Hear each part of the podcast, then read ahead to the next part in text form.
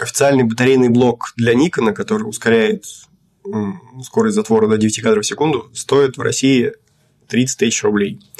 Но чтобы он ускорил до 9 кадров в секунду D850, там еще должна стоять батарейка от Nikon D4, которая стоит еще 1015 официальная.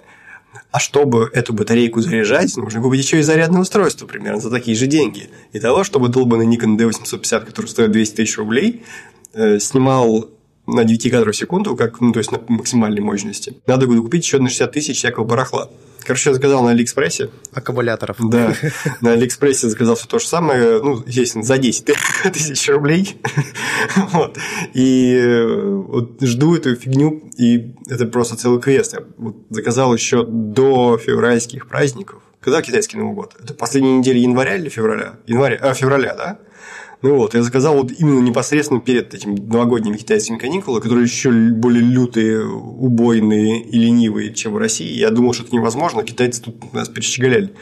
И обещали мне сначала отправить все это барахло э, как, бы, как только, так сразу. В общем, до сих пор все в Китае висит. И я каждый день переписываюсь с китайцами. Говорят, мы ничего не можем сделать, эти ленивые твари не хотят работать. В общем, слежу за всем этим, как с блокбастером настоящим, где там мои батарейки. Ты не боишься, что у тебя будет как с клавиатурой? Георгий рассказывал историю. Ты писал это в Твиттере, по-моему, да, и в чате у себя писал тоже о фотографии, которой, значит, такой смотрит, и ему нужно клавиши несколько поменять, и он смотрит, нашел целую раскладку на Алиэкспрессе. Ну, да? клавиш не несколько, одну мне всего клавишу поменять.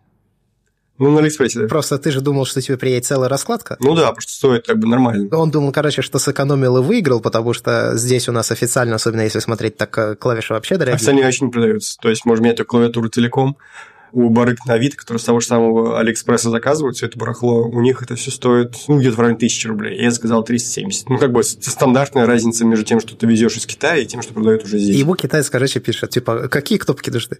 И Георгий совершенно без задней мысли пишет, стрелка направо. И ему приезжает за 300 рублей стрелочка направо, маленький кусочек пластика с крепежом. Огромный такой пакет, э, это как будто можно было бы батарейный блок тоже упаковать. Вот, значит, приезжает этот пакет, и там просто 8 слоев упаковки пупырчатой пленки в маленьком еще пакетике дополнительном, zip этом пакетике лежит эта маленькая стрелочка. Мне было так смешно, что я даже не стал жаловаться на китайцев. Говорю, ну ладно, за хорошее настроение, я прощаю тебе. Слушай, а при этом вот для Nikon Z6 э, батарейный блок не нужен, да? Ну, в смысле не нужен? Его просто нет. Ну, чтобы снимать больше кадров в секунду, я имею в виду. Да, его просто не сделали. Не, не нужен. Там же нет зеркала, нечем хлопать, и не нужно такое напряжение. То есть, э, как бы фишка в том, что у тебя напряжение 12-вольтовое. Ну, как бы Дремин рассказывал. Мы тут недавно в нашем чатиком встречались фотографическим на неделе. И, собственно, там был Андрей, там были еще ребята с моего чата, и один из них рассказывал про то, собственно, как это все работает. И там главное, чтобы давалась батарейка 12-вольтовая. То есть там главное даже не столько батарейный блок, сколько вот э, батарейка от старших камер, как от D5, там, от D4 и всех остальных. Нам еще также там рассказывали, что общего между электробухобойкой и фотокамерой. Оказалось, что очень много. И они напрямую отчасти связаны.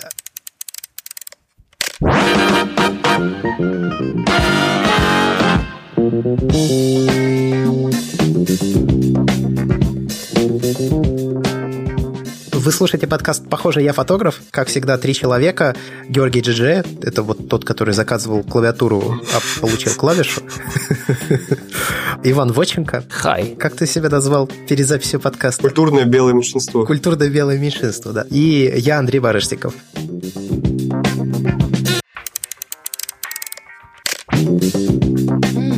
А сегодня мы поговорим об обработке, потому что тема на самом деле хоть и существует достаточно давно, а если прям совсем по-честному, то в очень давно и даже во времена пленочной фотографии она уже существовала, но тем не менее до сих пор я встречаю мнение в интернете а, по поводу того, нужна обработка или же не нужна обработка, а если нужна, то в каких рамках она допустима? И допустима ли вообще, и стоит ли редактировать фотографию, если ее редактирование занимает там больше энного количества времени? И так далее, и так далее, и так далее. В общем, тут Конечно, у всех свое мнение. Я хочу услышать в первую очередь, наверное, ваши ребят. Что думаете? Слушай, я вот э, небольшую сторону шаг сделаю. Иногда надо выходить из своего мерка, где все разбираются в фотографии и знают все, то же самое, что и ты, и как бы, читать интернет. Я на днях увидел у себя в статистике на Яндекс Метрике, что куча людей пришли из ФПДА, Думаю, ну, блин, где я там засветился? В общем, читали текст про то, что метрики DxO – это лажа, и ими лучше не пользоваться. Думаю, ну, кто-то где-то сослался. Зашел, читал, что там вообще про DxO в последнее время было. И я почитал комментарии, блин, понял, что это, блин, вот люди вроде должны разбираться в этих вещах, если они увлекаются там, смартфонами, у них какое-то базовое техническое знание должно быть в головах. Там такие предрассудки, там Кроп frame, э, вот эти вот все споры там, на уровне 2009 года, вот, примерно такие вот, э, что там frame не бывает дешевле 200 тысяч, э, что там лучшая камера там 5D Mark III и вот в таком духе. И вот момент я понимаю, что да, надо тогда все-таки не столько упрощать, сколько как-то более широко освещать, а не всякие там гиковские заморочки утекать. Я думаю, что мы сможем э, соблюсти баланс. Так в результате обработка. Давайте сначала каждый выскажется, да или нет. Вот обработка это допустимо или недопустимо? Ваня, расскажи ты. В плане обработки, а, я когда вот смотрю фотографии, последнее время я совершенно не думаю, сколько там обработки или нет. Я знаю, что девушки, когда оценивают фотографии других девушек, всегда говорят, а там куча обработки, все, ничего, ничего не знаю.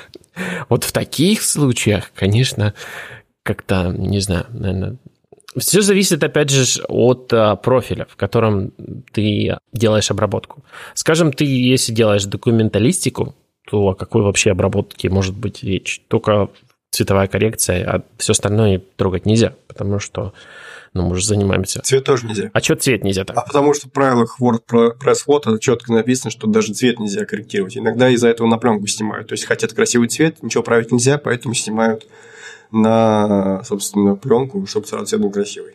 Потому что это не считается обработкой, а вот любая правка в фоторедакторе считается. Ну, это сделаем поправку на архаичные правила этого конкурса э, застряли, которые реально в прошлом. Когда пленки уже не станет, у них вообще все, типа, надо снимать на JPEG, только конкретный совершенно. Надеюсь, они зовут чей? Так и есть. Кстати, сейчас э, в некоторых наших СМИ начали принимать только JPEG с камеры, которые перекинуты прямо на смартфоны, со смартфона от, отправлены. То есть, потому что я был же на мастер-классе Максимишина Сергея, и он как раз рассказывал несколько примеров, когда и СМИ, издания попадали в просак, так скажем, как раз из-за того, что кто-то начал фотошопить изображение, и потом некоторые читатели такие, а вы знаете, что у вас на этой фотографии, вот смотрите, вот этот человек повторяется вот здесь, а вот этот человек, ну там какая-то фотография толпы, да, какое-то мероприятие, и там фотография толпы.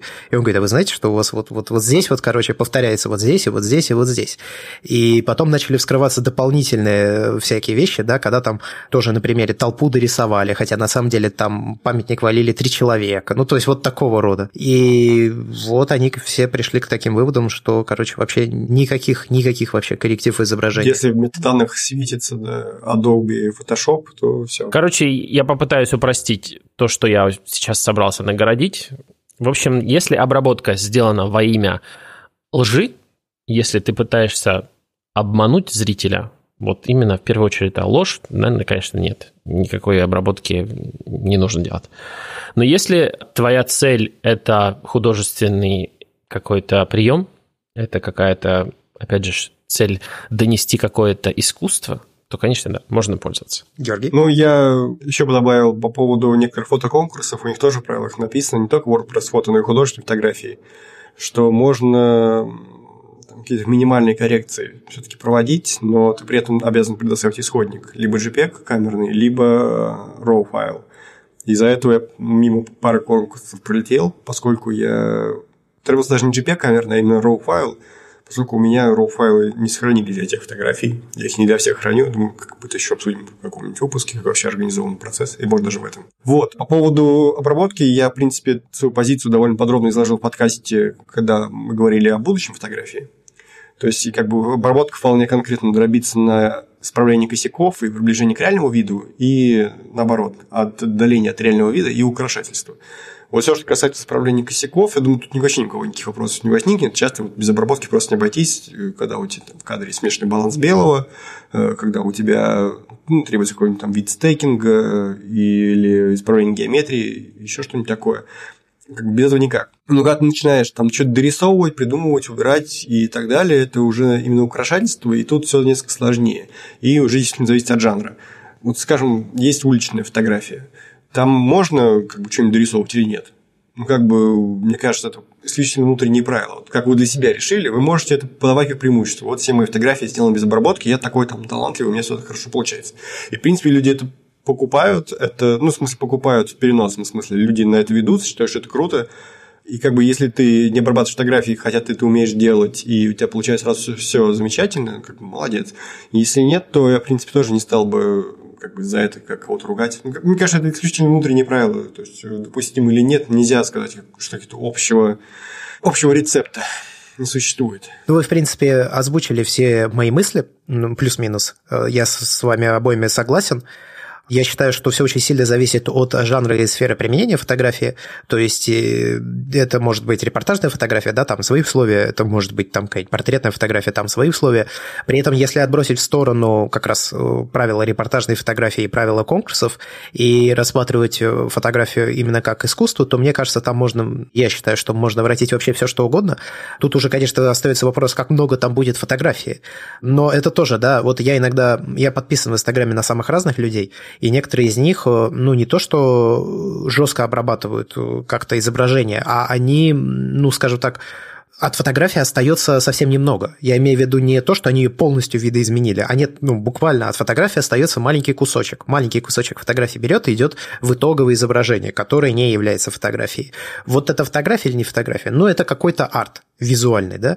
Он мне нравится визуально? Да, нравится. Он передает какое-то внутреннее мироощущение человека и настроение какое-то создает. Круто, круто. Ну, почему бы это не делать? Фотография ли это? Ну, я не знаю. Ну, наверное, в каком-то там, вот в этом маленьком квадратике это фотография, во всем остальном это не фотография. Но я, я сам же рассказывал в самом первом, по-моему, выпуске, что сам-то пришел из... Ну, я заинтересовался, а как снимать так, чтобы редактировать нужно было поменьше. И я, соответственно, сам достаточно свободно отношусь к обработке снимков. И, в общем, главное, чтобы не лубочно выглядело. Главное, чтобы людям нравилось. Тут еще, видишь, такой же момент, что некоторые, скажем так, приемы визуальные, ты их можешь повторить э, в редакторе, а можешь, собственно, сам во время съемки воссоздать. Ну, такие, как, например, длинная выдержка, такие, как э, стейкинг, такие, как э, ну, стейкинг – это упрощенное сложение нескольких фотографий, чтобы получить несколько сразу, ну, грубо говоря, треки звезд, например. Слоев. Да, несколько слоев. То есть ты можешь их нарисовать в фотошопе, а можешь э, как бы заморочиться с камерой дорогой и снять. То же самое с длинной выдержкой, ты можешь ее там сымитировать и так далее, и так далее. То есть, с одной стороны, вроде бы круче, когда ты все сразу сделал на месяц, с другой стороны, что того ты не видел в реальности, а что другого ты в реальности не видел. Поэтому вот этот критерий могу ли я увидеть то же самое, он не работает, мне кажется.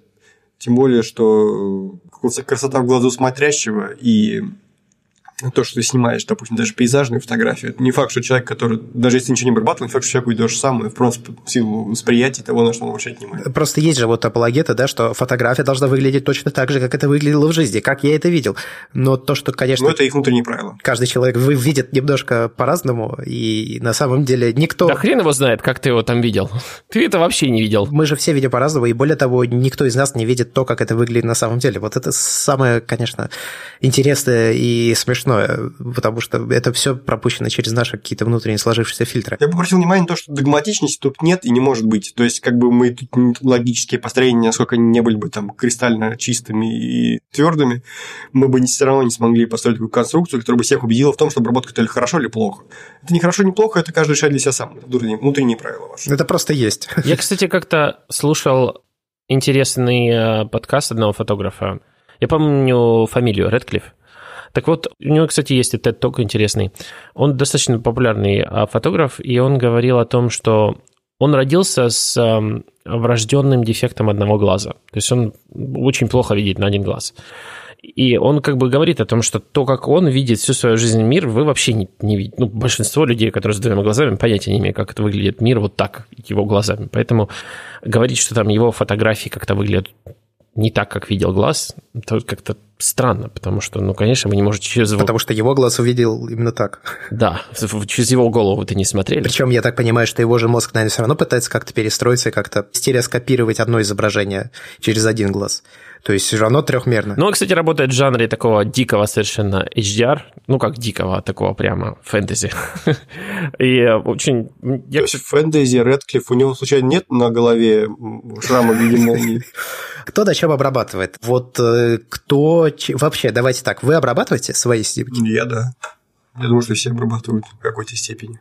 Да, если мы говорим о модельной съемке людей, да, я очень часто очень своевольно применяю инструменты. То есть я, конечно, опять же, это только я наедине с самим собой решаю, где я сильно удалился от а, правды во имя красоты. Моя модель все-таки это в конечном счете мой инструмент для передачи какого-то моего настроения, или я все-таки пытаюсь для этого человека сделать какое-то красивое изображение его. Ну и кто нам скажет, что девочка с персиками выглядела именно так? Может, ее нарисовали совсем плохо? Именно. Это в рамках того, что люди часто, когда видят себя на фотографиях, они типа думают, вот я совсем не такой, или там, это не я, что-то там не так, ну, в таком ключе. Но когда фотограф выставляет это фото для других, вот этот человек, это просто тоже как бы его инструмент. То есть, скажем, снял ты фото официантки. Официантка или там клиентов, которые были на этой фотографии. И твоя фото называется официантка. То есть ты как бы передаешь вот в целом... То есть это человек просто твоя модель, просто твой актер. Его в этом плане документалистика его внешности имеет очень второстепенное отношение к тому, что ты хотел сделать, или как выглядит твой конечный результат. Но для этого человека это, конечно, это личное.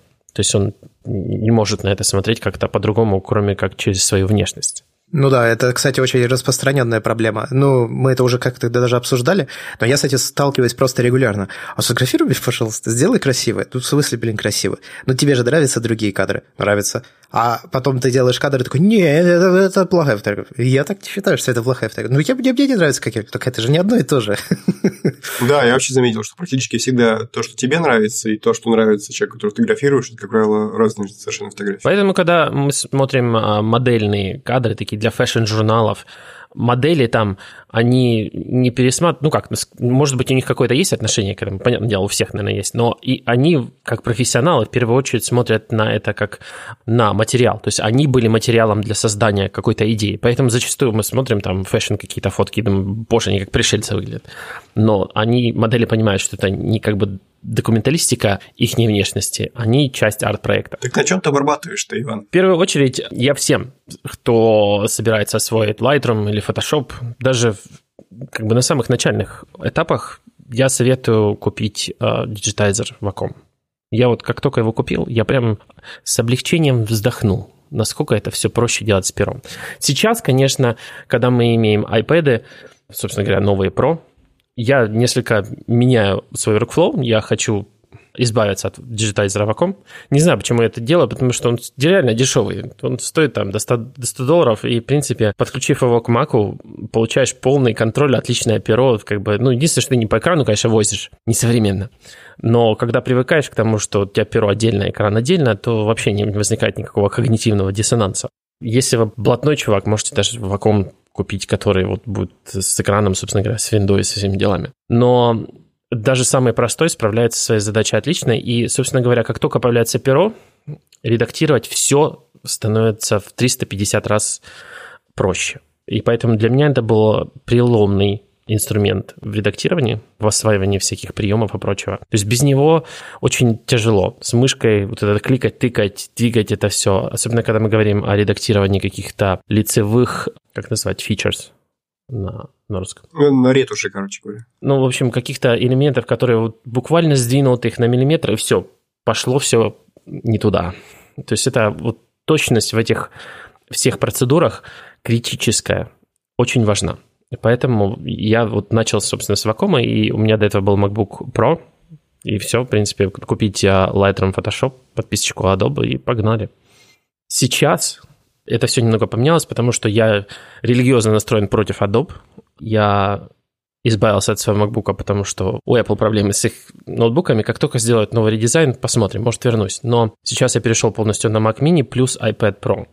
И а, еще у меня есть приблуда, которая называется Luna Display, и я могу использовать экран iPad как дополнительный экран для Mac Mini, и, собственно говоря, могу использовать... Как монитор. Это какая-то физическая штука или это софт? Luna Display — это софт плюс физический донгл, который вставляется в USB Type-C или же в HDMI. То есть ты его вставляешь, и беспроводно у тебя iPad становится вторым экраном для твоего Мака. Причем диджитайзер, который, ну, грубо говоря, в iPad отвечает за обработку пера, он доступен тебе. То есть ты можешь как бы делать ту же самую ретушь. И лаг минимальный, то есть если бы был лаг плохой, я бы не пользовался этой штукой, а так он мне очень нравится. Но я пока мало поработал. Но он практически отсутствует. Он, он очень маленький лаг. Мало поработал э, с таким workflow. Честно сказать, даже ретушь полноценную я и не делал ни разу еще в этой среде. Но мне нравится. Мне нравится, куда это движется. Тем более я свой диджитализер Wacom я никуда не дел. Я могу в любой момент подключить и, в принципе, работать с ним. Поэтому я бросаю еще Adobe, Lightroom и Photoshop. И Photoshop практически полностью я заменил на Affinity.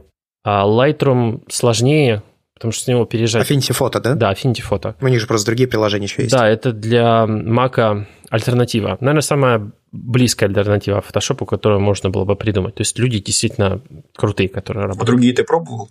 Типа всякие пиксельматоры и так далее. Пиксельматор же просто новое приложение вышло. Пиксельматор Pro, по-моему, оно на Маке называется, а на iPad будет пиксельматор фото. Да, сейчас бэвки раздают. Вот эти, конечно, я не пользовался ими. Я пользовался какой-то то ли от Corel, а, альтернативой, которая вроде как, как Photoshop была. Давно очень это было дело, честно сказать, давно. Ну, Индия, наверное, еще был. Сейчас боюсь наговорить всякого барахла, поэтому скажу, что сейчас вот я съезжаю с Lightroom на Capture One, а с Photoshop съезжаю на Affinity Photo. А у тебя же это, там, привилегированные есть, как у Sony Вода, всякие скидосы там на него, на это Capture One. Ну, я, кстати, купил, да. Я купил э, платный Capture One. Хотя можно пользоваться бесплатным. Вполне можно пользоваться, если у вас Sony камера. Или Fujifilm. Или Fujifilm. Бесплатный э, Capture One. Достаточно функциональности с головой. Я купил, потому что мне нужен был Keystone.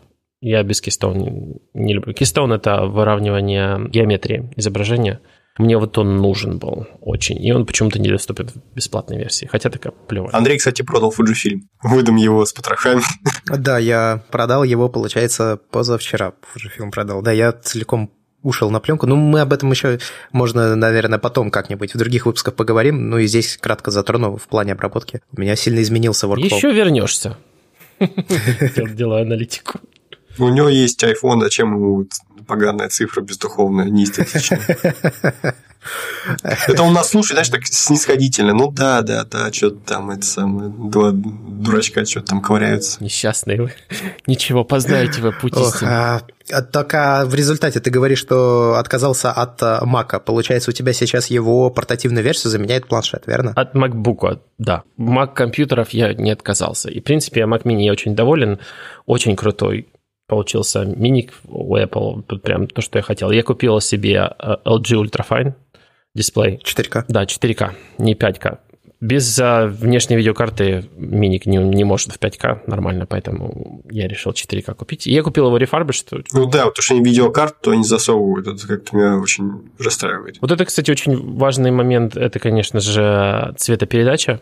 То есть, если вы будете работать с какой-либо цветокоррекцией или ретушью, ну, ретушью в меньшей степени, но все равно, если вы будете черти что видите вместо цветов, то будет, скажем так, спорным результат на выходе. Поэтому надо задуматься по поводу покупки хорошего монитора, и его откалибровать после этого.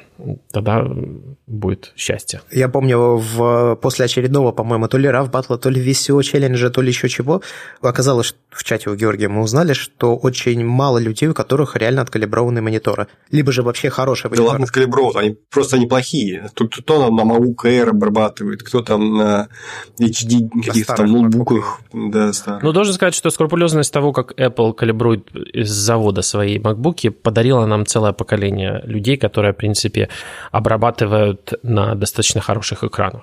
даже, может быть, не задумываясь. У меня сейчас передо мной стоит два дисплея. Это MacBook Pro 2015 года и ну, 15-дюймовый и Thunderbolt дисплей 2011. И вот я понимаю, что надо Thunderbolt калибровать. вот я сейчас смотрю на него, и цвета разные. То есть, какой-то такой серовато-зеленый более. То есть, у меня уже поползли цвета, надо вот уже заниматься заново этим поправкой. То есть, это к тому, что даже если вы откалибровали один раз монитор, уже его придется перекалибровывать еще. И опять же, я подведу к скажем так, чем, почему фотографы часто склоняются к Apple компьютерам, не потому что мы религиозно настроены, хотя это тоже. Хотя да. Вообще Apple жить и строить помогает. Но то, как работает macOS с цветовыми профилями и калибровками экранов, и вообще с цветами в целом, и iOS, кстати, тоже, это очень... По крайней мере, раньше это было точно на три головы выше, чем Windows. Windows сейчас вроде бы начинает догонять, что это важно, и я, честно сказать, опять же, не, не проверял, как в последних а, версиях Windows работа с а, цветовыми профилями. Можно ли цветовые профили задавать под конкретный софт, то есть не всего монитора менять кнопкой цветовой профиль, а вот именно чисто для приложения. Я, честно сказать, не знаю, доступно ли это Windows, но вот macOS я пользуюсь именно из-за этого. Когда мне надо P3, я хочу только одну софтину в P3 цветовом а, профиль запускать, а не весь свой монитор переключать. Почему ты не хочешь включить P3 на все время? Нет, это как для примера. У меня вообще P3 сейчас все, на все время, но это так, наверное, кривой пример сделал. Ну, в плане того, что я могу, например, на sRGB ограничить только конкретную софтину. И то есть у тебя в итоге Mac Mini, у тебя ты к нему подключаешь еще к Mac Mini iPad, и он у тебя в качестве второго экрана, да? Да. Вот так вот выглядит. И iPad у тебя в качестве самостоятельного фоторедактора используется или нет? Да, но в меньшей степени, кстати. Вот пока я не накупил, но, может быть, достаточно умного или хорошего софта. Ну, там, кстати, Affinity фото тоже есть. Да, Affinity фото есть. А у тебя 13-дюймовый монитор? Ой, iPad. Я выбрал 12.9, потому что весь Legacy Soft лучше масштабируется на вот 12.9, опять же, из-за того, что почему-то для 11-дюймового iPad они поменяли соотношение сторон. И поэтому это кошмар, когда софт Legacy, который не адаптирован под экран, то, как он выглядит на 11 дюймов, мне не понравилось. Его очень мало, на самом деле. У меня 11-дюймовый iPad, я не сталкиваюсь с этой проблемой практически. Ну, как у меня, у моей жены. Ну, у меня была практически каждая вторая программа. Я думаю, это зависит от того, как рано вы купили iPad после их выхода, собственно. То есть, вот чем быстрее, тем, конечно, выше вероятность столкнуться с этой проблемой. И, собственно говоря, у меня, понятное дело, есть Apple Pencil, и я пользуюсь Snapseed бесплатным. И должен сказать, что даже обработка в нем на 12-дюймовом iPad с карандашом – это совершенно другой уровень по сравнению с тем, что когда возюкаете там по маленькому экрану мобильного телефона или чего-то другого. Просто вот только ради этого можно даже купить Pencil. И в целом вообще вся обработка без каких-то манипуляторов, которые выглядят как ручка, я нахожу это очень сложным. Хотя, опять же, трекпэды в Apple настолько хороши, что в принципе можно как-то перекантоваться. Если... Я даже знаю таких людей, у нас в том же чате есть. Собственно, человек, которому продал Андрей э, свою камеру, он э, часто спорит со всеми, что ретушировать можно пальцами, даже не мышкой, а вот э, на трекпаде там вводишь. Я согласен, это можно, но мне всегда в 350 раз легче, я, когда я перехожу снова на инструмент, который имеет форму ручки. Просто все быстрее происходит. У меня тоже. Я помню, когда макбуком пользовался, меня как-то раз спросили, а как вот, ну, типа, тебе нужно сделать какое-то высокоточное движение, да, куда-то сдвинуть курсор там или еще что. Как ты это делаешь, собственно? А там же действительно начинаются различные такие техники, которым ты просто со временем как-то сам приходишь, ты не палец движешь, а ты ставишь палец на одно место и начинаешь его наклонять когда он стоит на одном месте. И вот таким образом ты, собственно, точно попадаешь туда, куда тебе нужно, пользуясь тачпадом на макбуке. Вот один из таких примеров, я уверен, таких техник на самом деле использования тачпада достаточно много. Ну, в общем, поэтому мы, как фотографы, мы застряли на Apple не потому что, а вот потому. А, Георгий, у тебя как? Ну, у меня на самом деле похоже в чем-то. У меня раньше был Mac Mini, который я подкачал к этому дисплею здоровому, и отдельно MacBook Air. И на MacBook Air я обрабатывал репортажку, потому что, ну, как, ну, экран, соответственно, там был старый, это был MacBook Air 2011 года, и там ничего серьезного, конечно, цветкор не проведешь. Хотя, с другой стороны, я на нем редактировал чукотские фотографии, одно время, конечно, не понимал, как выглядит хороший дисплей. И я бы не сказал, что выглядело все, все, все то, что там обработал, выглядит плохо. Оно выглядит слишком контрастным, просто потому что контрастность самого дисплея была низкой, я ее компенсировал в редакторе и не понимал этого. А, как бы сейчас смотрю свежим взглядом, ну, как бы немного контрастно, но в целом ничего. То есть даже на, на старых э, дисплеях, в принципе, вкус у вас должен больше... Ну, надо калибровать вкус, а не монитор, в первую очередь. Вот, это первый момент. Ну, собственно, потом я решил немножко поменять свой workflow. Я продал вернее, не продал, я намочил MacBook Air водой, спихнул его младшему брату а и, да, и купил вместо него MacBook Pro. Чтобы хватило денег на MacBook Pro, я продал Mac Mini, потому что я думал, ну, типа, как бы уже пора, наверное, я его купил в 2013 году, и самое смешное, что я продал его в полтора раза дороже, чем купил, э, за разницу курса валют. Я выложил объявление о его продаже. Я его купил за 38 тысяч рублей в 2013 году, в конце 2013 года, и продал его в 2018 году весной за 47 тысяч, кажется. Ну, не в полтора раза, но, в общем, ощутимо дороже. И причем я выложил объявление сначала за 35 тысяч, у меня просто телефон расплавился от звонков. Ну, что происходит? Там что какой-то каком-то MacBook э, mini, э, в смысле, Mac mini зарыт э, клад или что? Почему все на нем охотятся? Почему все скупают их? Вот. В итоге звонит один, другой, третий, я понимаю, что надо цену повышать, я ее повышаю, повышаю, повышаю, кидаю, кидаю всех этих перекупщиков одного за одним, в итоге дошел до, до 50 тысяч, но в итоге мне сказали, что ты что-то офигел, чувак, и за 50 тысяч уже его никто не купил. Ну, в итоге за 47 договорились, я, или за 48, что-то такое, я остался доволен продажей. Вот. Купил вместо Mac Mini и MacBook Air MacBook Pro, и, собственно, подключаю теперь вместо Mac Mini MacBook Pro дисплею. И поскольку дисплей нормальный, я могу обрабатывать фотографии любого как бы, жанра на нем в любом месте. То есть следующий код... Какой у тебя MacBook? Какого поколения? 2015 год, 15-дюймовый. То есть до проблемных. Вот меня в этих MacBook'ах в внешнем дисплее раздражает то, что он не работает 60 Гц. То есть внешний дисплей невозможно там, по-моему, сделать, чтобы он работал 60 Гц. Почему бы ты не выводил? Там Thunderbolt ты делаешь... А, нет, хотя, может быть, Thunderbolt есть у тебя. Thunderbolt работает 60 Гц. Да, Thunderbolt дисплей же у тебя, да, там должен работать. Нет, Thunderbolt дисплей очень хорошая вещь. Он, когда только вышел, все говорили, что он очень дорогой, своих денег не стоит. На самом деле он стоит своих денег, потому что многие не учитывают таких, что это на самом деле не совсем дисплей. Это просто компьютер без процессора и там, памяти, грубо говоря. У него есть, э, ну, тоже iMac, то есть у него есть э, колонки, у него есть все интерфейсы, ты можешь подключать к нему MacBook и запитывать его. То есть это полноценное, в принципе, устройство, Разве что там его нельзя использовать там, без... Ну, как бы нет памяти, нет процессора, а все остальное это у него есть. И он работает, в принципе, мне нравится как. Единственное, что я сейчас перешел на ретину, и когда смотрю на него, мне, конечно, разрешения немножко не хватает. Поэтому, если Apple все-таки обновит свою линейку этих Thunderbolt дисплеев. Сядь подальше, разрешения хватит. А ну, по, по факту так получается, за ноутбук то ближе намного сидишь, чем за монитором. Ну, конечно. Это интересная тема, на самом деле. Если кратенько уйти в сторону, почему появились дисплеи высокого разрешения. Не просто потому, что нужно их было продавать, а потому что дисплеи стали ближе. Сначала ноутбуки, потом смартфоны, которые мы держим вообще чуть ли не перед носом.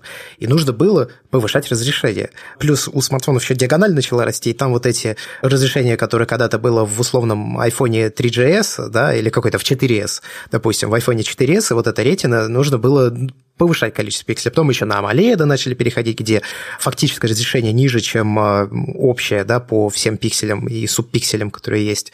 И в результате вот мы пришли к тому, к чему пришли. Дисплеи стали больше и ближе, разрешение тоже возросло, соответственно. Но при этом оно перестало расти. То есть iPhone XR Glorious, который вышел в 2016 году, у него чуть ли там не HD разрешение и ничего нормально. Да, мы, слава богу, вроде бы как перешагнули через эту и совершенно, по-моему, идиотическая ступень, когда у нас ставили... Э, какой, какой 4К. 4К, да, было в экране смартфона. А, был у Sony. Sony, да. Она ставила совершенно недужно и необоснованно, ни для чего. Ну, там было, правда, этот самый масштабирование, то есть в итоге там, конечно, не 4К отображал, да. но плотность там была действительно запредельная пикселей. Я, кстати, поэтому тоже купил 4К дисплей LG Ultra Fine, потому что я не нахожу его самым великолепным экраном. Я считаю, что за эти деньги могли бы прям не обеднели бы, если бы HDMI в него вставили или кнопку питания, потому что этой штуковины вообще ничего нет, просто провод только питания, все все, он типа, конечно, это классно, да. Просто телевизор, грубо говоря. Ну, даже не телевизор, то есть ничего HDMI-ного не воткнешь. Панель. У него нет кнопки питания, тупо. Вот ты не включишь его, если не, нет устройства, которое может ему сигнал послать по Thunderbolt. Кстати, он USB-C, он не, даже не Thunderbolt. А сколько дюймов у тебя дисплей? 22. Вот это часто, кстати, фотографы э, обсуждают и спрашивают, то есть какому, какая диагональ э, удобнее для работы. Я предпочитаю самые большие диагонали, хотя вот насчет MacBook я немножко подробнее расскажу, а по поводу э, монитора все-таки да, даже если убирать между разрешением и... Допустим, у меня есть тысяча долларов, и если бы я выбирал, на что ее потратить, на разрешение или на диагональ, я бы выбрал диагональ. Вот, и, собственно, я поэтому сижу до, до сих пор на Thunderbolt диске. Дело в том, что с macOS это очень тонкий вопрос.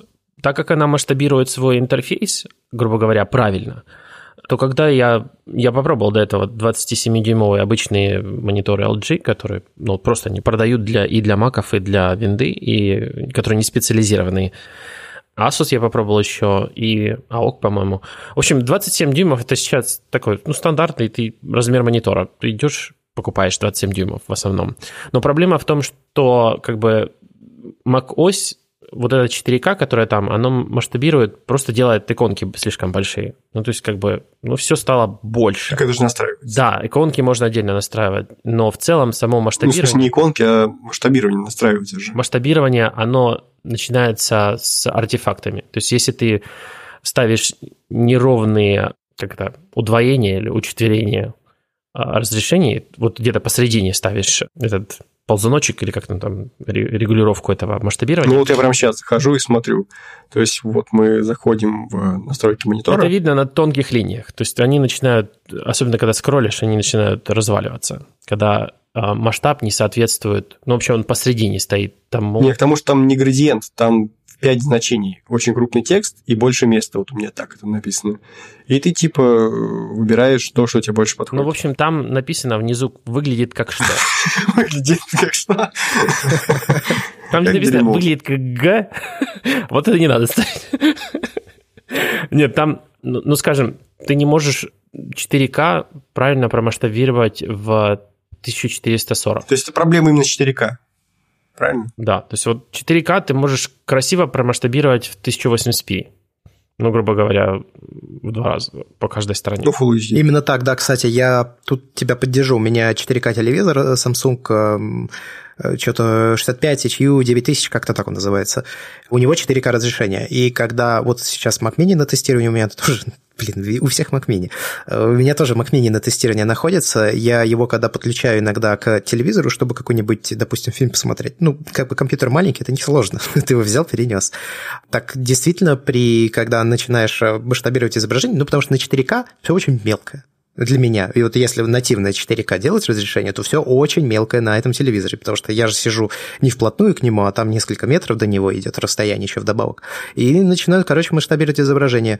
И да, действительно выглядит странно все, что до, пока до 1080p не опустишь, все как-то немного странно выглядит. Я не вдавался в подробности, я не задумался, почему. Ну, в общем, собственно говоря, поэтому я не мог остаться на, кроме других факторов, на других мониторов, потому что, ну, там, грубо говоря, 1080p на 27 дюймов, то, что выглядит как 1080p, пускай оно отрисовывается при помощи э, гораздо большего числа пикселей, ну, просто огромное. Зачем мне все эти иконки и все это барахло в таких размерах? А когда у меня 4К экран, ну, не как бы не 4К, а 4К именно Apple, оно чуть-чуть отличается там в, такое, в настоящее 4К, скажем так. В несколько там десятков пикселей разница, я так понимаю. То тогда я, я получаю, ну, как бы интерфейс, к которому я привык на MacBook, и он просто больше влазит в него. И, в принципе, я очень доволен. Поэтому я в любой день на macOS я выберу, наверное, большую плотность пикселей в мониторе, чем диагональ. Ну, заканчивая о том, как у меня все устроено, я бы сказал, что я на самом деле не уверен, что это оптимальный вариант даже для меня, не то чтобы для большинства. Значит, какие минусы у меня появились, когда я отказался от связки MacBook плюс э, Mac Mini и перешел на один MacBook Pro? Два компьютера удобнее, чем один. Вот этого я не ожидал. То есть я думал, что наоборот будет, типа, одна у тебя станция, у тебя все сразу вместе. Э, на самом деле нет. Во-первых, мне Mac Mini нравился тем, что там стоял терабайт памяти, вот это как бы можно сейчас, в принципе, добить какими-то там другими решениями, типа NASA и всего остального, но все равно это городить этот огород мне как-то лениво. Это первый момент. И второй момент, сейчас настолько хорошо интегрировано macOS через iCloud как бы, и все устройства между собой, и когда я пользуюсь двумя устройствами, я, в общем-то, не чувствовал никаких ограничений. И я не чувствовал, что у меня два разных устройства. Все равно подключалось к какому-то одному большому источнику, откуда подтягивались все данные. То есть это не было проблемой. Как бы сейчас я бы, наверное, с удовольствием взял какой-нибудь Mac поменьше, потому что 15 дюймов как бы с одной стороны прикольно, а с другой стороны не влияет на твой рабочий процесс. То есть ты не обрабатываешь по-другому фотографии, ты не располагаешь больше окон на дисплее. Ты сколько окон держал, то есть максимум два, так в моем случае, так я столько и держу. Поэтому я, наверное, все-таки вернусь к тренажкам в следующий раз, когда буду обновляться. Просто потому, что это легче, меньше, удобнее, влезает в обычный рюкзак, не только фотографический, ну и в целом как-то поудобнее. Вот. И возьму, наверное, iMac какой-нибудь, чтобы и видеокарта была, и все. Потому что я периодически сейчас начал с видео заниматься. То есть для фотозадачи видеокарта не особо важна. Особенно, если ты на продуктах Adobe сидишь. Там больше важнее вычислительная мощность процессора. Вот так хорошо, что ты заметил. Это важно всем, наверное, знать, кто будет выбирать себе компьютер под фото, что не надо гнаться за видеокартой, если вы видео обработкой зарабатывать и обрабатывать не будет. Ну, может, чуть-чуть будет рендериться быстрее из Lightroom и все, а так в целом и то не факт, что он будет корректно со всем этим работать. Вот, поэтому... Это Shadow. Ничего там не будет работать. Последнее, что добавлю, я еще пытался с iPad работать, то есть думал, возьму iMac, продам GoPro и буду работать еще и с iPad, как в качестве репортажной такой станции. Вот. Э, ну, я про это писал пост, мне, в общем, не зашло. Мне не понравилось обрабатывать потоком фотографии в Lightroom. Другой софт я не пробовал, но поскольку у меня уже все оплачено, этот Lightroom, и с Mac я точно не свалю, а на Mac он тоже мне, в общем-то, незаменимым инструментом является. Э, я так и остался при том, что нет, пока рановато еще использовать iPad в качестве репортажного друга, ну, друга репортажного фотографа. Почитайте пост, там куча всяких мелких неявных вещей. То есть для одиночной фотографии, вот у меня жена берет iPad, обрабатывает фотографии своих цветов, попугаев, и она кайфует прям. Ну, естественно, дисплей великолепный, фоточки загружаешь, он там D850, 47 мегапикселей, там вау, обработка просто кайфовейшая.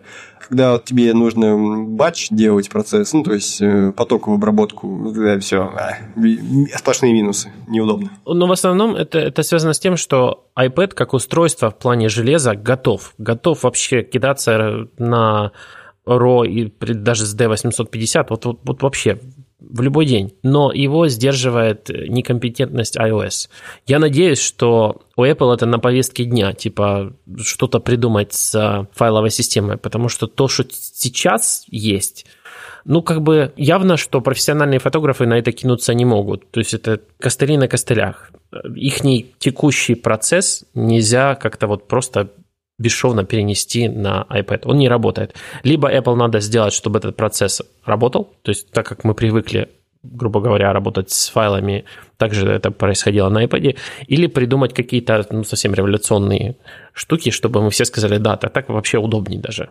Ну, пока ни того, ни другого. Я надеюсь, что никогда не внедрят работу с файлами. Я ненавижу просто менеджмент файлов. Это кошмарная вещь. Я не справляюсь с этим мероприятием. Но в том-то и дело. Я считаю, что они не кидаются на эту проблему напрямую, просто не добавили файловую систему и забыли. А потому что надо... Ну, давайте добавим конкретики. Я, собственно, не за файлов, на самом деле, считаю, что для репортажной фотографии iPad не подходит а из-за того, что сам Lightroom не очень на это заточен. То есть, э, даже если... Мобильный ты имеешь в виду? Ну да, да, да, который iOS-овский. То есть, ты подключаешь флешку, э, ну, опять же, начнем с флешки, да, то есть, тебе нужен переходник, вот у меня XQD флешка, такой формат очень хитрый. У меня, соответственно, есть переходник на USB-C, о, на USB-A, B, B, наверное. То есть я вставляю флешку, вот этот э, переходник, у меня он получается такой старый классический USB. Чтобы подключить его к iPad, нужно еще один переходник вставлять. У меня есть переходник э, на MacBook новый. Купи себе дорогой картрейдер. Да, то есть через два переходника как бы, ощущения не те, да. Это уже реально выглядит как костель. Купи другой картрейдер, благо их сейчас много. Напрямую просто нельзя, что ли, D850 подключить? Я XQD USB-C не видел. Я посмотрю, у меня, по-моему, как раз такой. Георгий, у D850 нет USB-C? Нет, нет, у меня D850 USB-C. Вот лоховская камера. Вот, видите, да, Nikon Z6 есть. Но это все равно неудобно на самом деле подключать по USB-C и сбрасывать. Никто так не делает, потому что ну, ты сел, допустим, фотки обрабатывать, надо срочно подорваться, идти снимать, а у тебя камера на шнурке, там чем перебрасывается, это неудобно. Удобнее флешку вставлять, это я гарантирую. Ну, не знаю, не знаю, я вполне подключаю. В общем, я хочу закрыть тему с файлами. Я знаю, что я здесь в меньшинстве буду, потому что практически наверняка все, кто нас будет слушать, так или иначе работают с файлами и привыкли это делать. Я ненавижу файлы. Я ненавижу всей душой файлы. У меня проблемы с файлами. У меня постоянно все, что связано с файлами, превращается просто в какую-то мусорную, блин, корзину, в которой потом я не могу ничего найти, я не могу разобраться. Единственное, что меня выручает, это поиск по системе, либо Spotlight, либо Windows. И я не справляюсь с файлами. Для меня это слишком много, потому что файлов дофига. Это изображения, это какие-то аудиофайлы, это какие-то документы, текстовые, PDF-ки, сохраненные HTML, блин, страницы даже у меня бывают. Я с этим, ну, я, короче, я не могу. Я все время мучился от этого всю свою жизнь, и как только у меня появилась возможность это не делать, а я перешел на iOS, я писал об этом большие статьи, наверное, новые слушатели об этом не знают, я работаю своей основной деятельностью, занимаюсь именно с iPad Pro, я не могу сказать, что как бы мои сценарии работы и сценарии применения, они созвучны со сценариями большинства людей, поэтому, скорее всего, по этой причине возникает недопонимание, очень частое, которое я в свой адрес слышу, что типа, ну что за бред? Окей. Но я просто хочу сказать, я надеюсь, что никогда они не будут переходить на привычную стандартную работу с файловой системой, где операционная система является неким таким интерфейсом для файловой системы. Здесь как бы на самом-то деле то же самое, но ты взаимодействуешь с приложениями. Для меня это более удобная модель использования. Вот реально, с файлами я не дружу. Э, сейчас Mac Mini есть на тестировании, и там уже тоже все абсолютно захламлено. Рабочий стол захламлен, какие-то там, короче, где, где что только можно захламить, загрузки захламлены. Слава богу, что в новой macOS появилась вот эта сортировка по стопкам на главном рабочем экране. На рабочем столе есть э, возможность теперь сортировать, э, складывать в такие стопки разные типы файлов. То есть PDF к PDF, музыка к музыке, изображение к изображениям, снимки экрана к снимкам экрана. Мне очень нравится, что, кстати, система их делит э, как iOS в том числе. Меня это очень сильно, короче, выручает. По поводу обработки, если говорить о мобильной операционной системе, то Здесь есть просто два таких этапа. Есть до пленки и после пленки. Как бы это, опять же, импозантно не звучало. Но все, что было до пленки, я редактировал и ретушировал, и, в общем, всячески что мог делать, то и делал. Да? Для этого у меня были пять страниц приложений на мобильной операционной системе, которые я каждый использовал для какой-то своей задачи. Просто постепенно я узнал, что разные приложения для разного лучше подходят. Ну, то есть какие-то там, скажем, замазывают объекты лучше, чем другие. А вот в этом, допустим, такой-то эффект выглядит лучше, чем вот в этом. И в результате там я выбрал какой-то набор приложений, которыми пользовался и, в общем, не чаял во всем этом души. Но потом я начал снимать на пленочный фотоаппарат, и здесь тоже все на самом деле не так однозначно, как кажется, потому что вот говорят, да, что ты типа снял на пленку, и за тебя уже подумали, цветовой профиль тебе там сделали, и да, это действительно так. Но в момент, когда происходит оцифровка изображения, если это происходит прямая цифровка с, допустим, негатива, то здесь вносятся изменения, даже пусть минимальные, но они есть. Во-первых, зависит от сканера, во-вторых, зависит от человека, который сканирует. И изображения, которые я получаю, они не факт, что, ну, возможно, если бы сканировал я, то, возможно, я бы их делал немного другими. То есть все основные изменения в изображение во время обработки, которые вносятся, если вносятся в пленочной фотографии, то они делаются именно во время сканирования. Если мы говорим о цифровом, конечно, виде фотографии. Потому что все, что происходит после этого, то есть вот ты уже получил файл отсканированный, в него вносить изменения достаточно сложно. На это влияют э, несколько вещей. Во-первых, если ты снимаешь на высокочувствительную пленку, то есть ISO у нее высокий, скажем, 400, 800, у нее увеличивается размер зерна. Это что-то сродни, я не знаю, большим пикселем в камере. Ну, то есть, чем больше размер пикселя, тем больше он типа света захватывает. Вот здесь ровно такая же история. Так как все пленочное изображение состоит из зерна, ну, то есть буквально зерно складывает изображение пленочное. То есть если в цифре есть шум, который считается дефектом, да, если он есть, и это плохо, ну, якобы, хотя на самом деле, ну, я считаю, что не всегда так, но тем не менее, то здесь как бы у тебя само изображение состоит из этого, блин, зерна. Оно просто есть. И, соответственно, чем более высокочувствительная пленка, тем крупнее это зерно становится. И вот как только ты начинаешь снимать на пленку с достаточно ну, средним или высоким ISO, то зерно крупное. А на 35 миллиметрах соотношение размера кадра к размеру зерна, ну, ну, зерно, короче, заметное. И как только ты начинаешь, допустим, вот тебе надо что-то замазать на коже, да, человека. И ты начинаешь пытаться замазать. Я не профессиональный ретушер, я думаю, что, наверное, профессионалы с этим, конечно, лучше справляются. Но, допустим, вот хочешь замазать прыщик, ты замазываешь, блин, прыщик, и вот этот паттерн зерна, да, который там на самом деле не паттерн, а совершенно уникальное, постоянно вот выглядит расположение этого зерна, оно меняется. И это видно на фотографии. Ты сразу видишь, что вот здесь что-то меняли. Это проблема. То есть вот в этом плане... Не, но это сейчас я тебя перебью, это все-таки упирается в а, умение. То есть есть такие техники, которые называются высокочастотная Погугли высокочастотная ретушь. Это high pass на английском называется. High pass, low pass. И э, это вообще прием, который в первую очередь, я думаю, должны освоить люди, которые работают с э, портретами, с э, живыми людьми, короче, в кадре и собираются ретушировать. То есть без знания этой техники можно тоже не соваться. Вот, кстати, мой второй инструмент. Типа, первое это планшетик, а второе это освоить high-pass, low-pass обработку. Ну вот э, мне, значит, стоит... Да, мне стоит, короче, видимо, это все освоить, потому что я встречал это упоминание, да, но я на самом деле не знаю, что это такое. Вот э, я же говорил, я ничего не понимаю. я поэтому здесь и сижу. Ну, там принцип, что ты изображение наверное, стоит рассказать, так как мы все равно говорим обработке. Да, давай. Принцип в том, что ты изображение разделяешь на несколько слоев.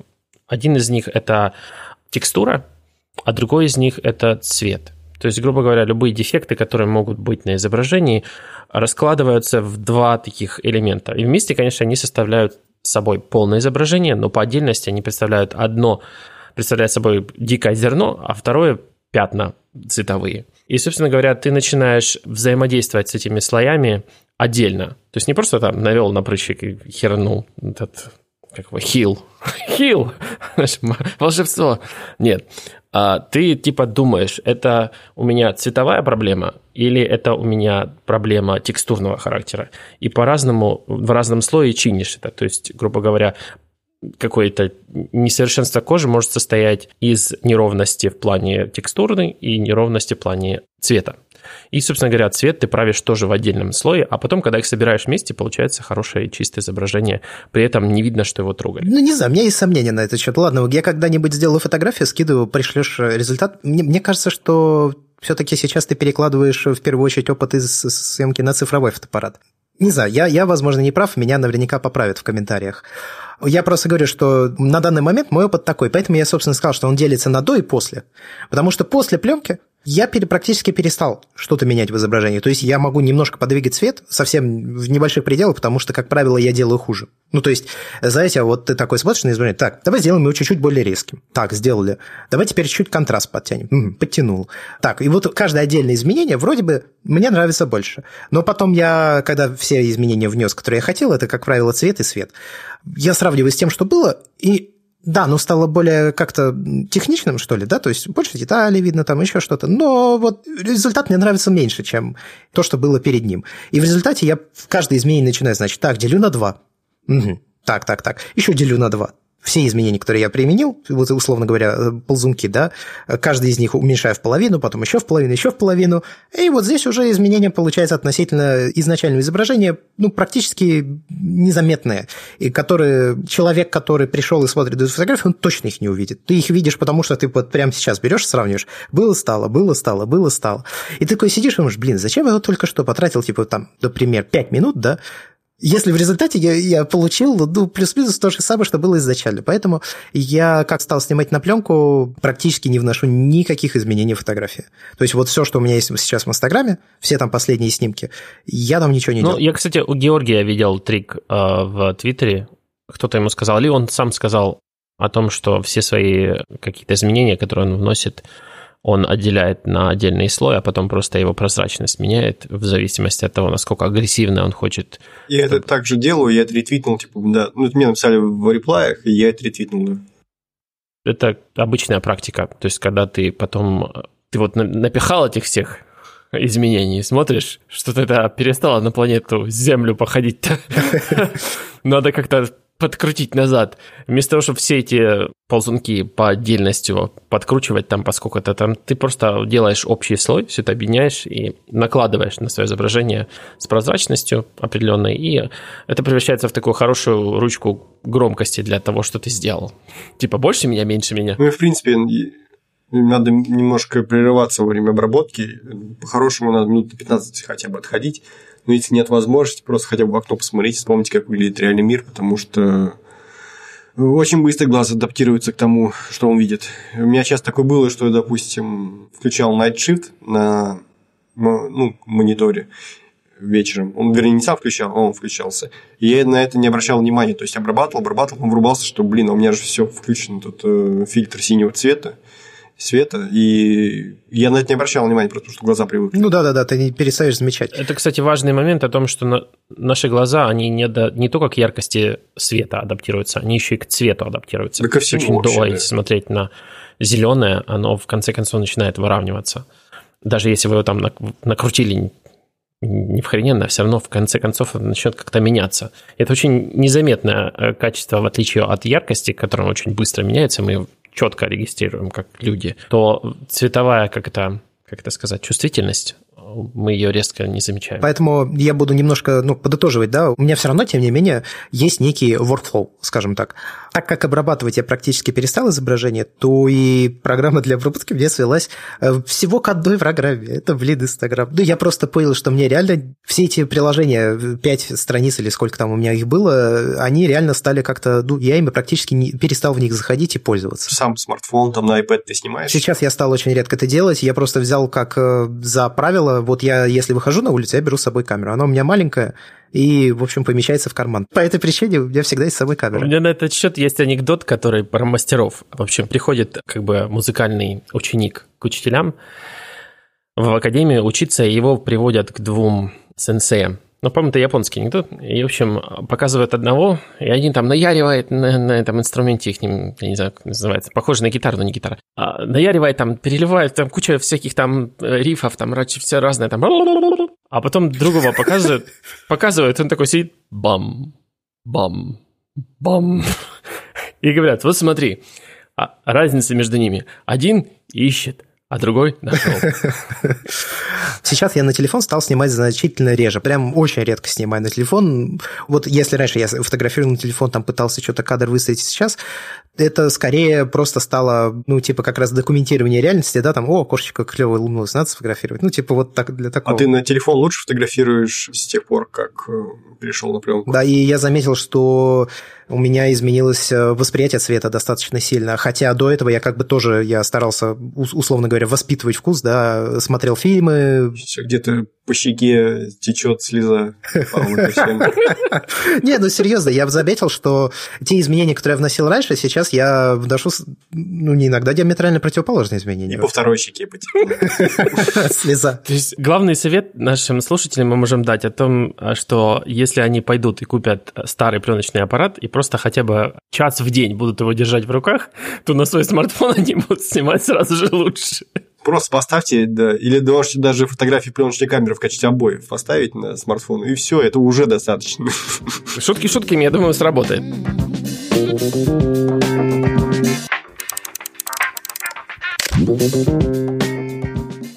Давайте мы все-таки перейдем к нашему workflow.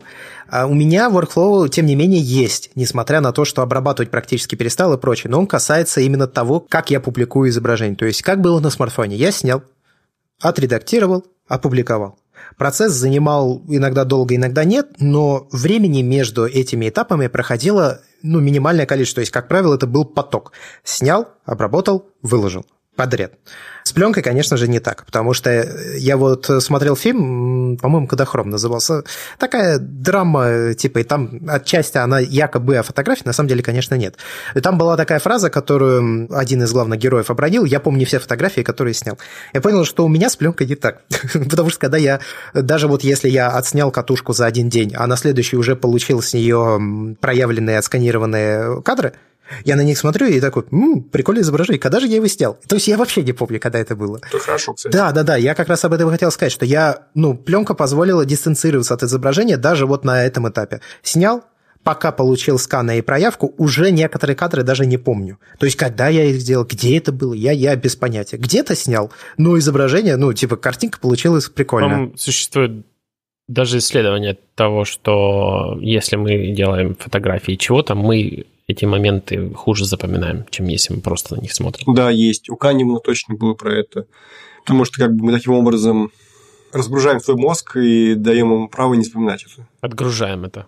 Да. Типа, как ты записываешь на внешний носитель, голову разгружаешь, так с фотографией работает. Результирующие снимки, которые я уже получил от сканирования и прочее, я их смотрю, вот их я помню. Я помню, на какую пленку я их снял. Ну, это на самом деле все, все, что я о них запоминаю. После этого я иду, собственно, в Инстаграм, как раз провожу вот эти все манипуляции, как, то есть по привычке, да, что ли, я дергаю эти ползунки, смотрю, что там, как это.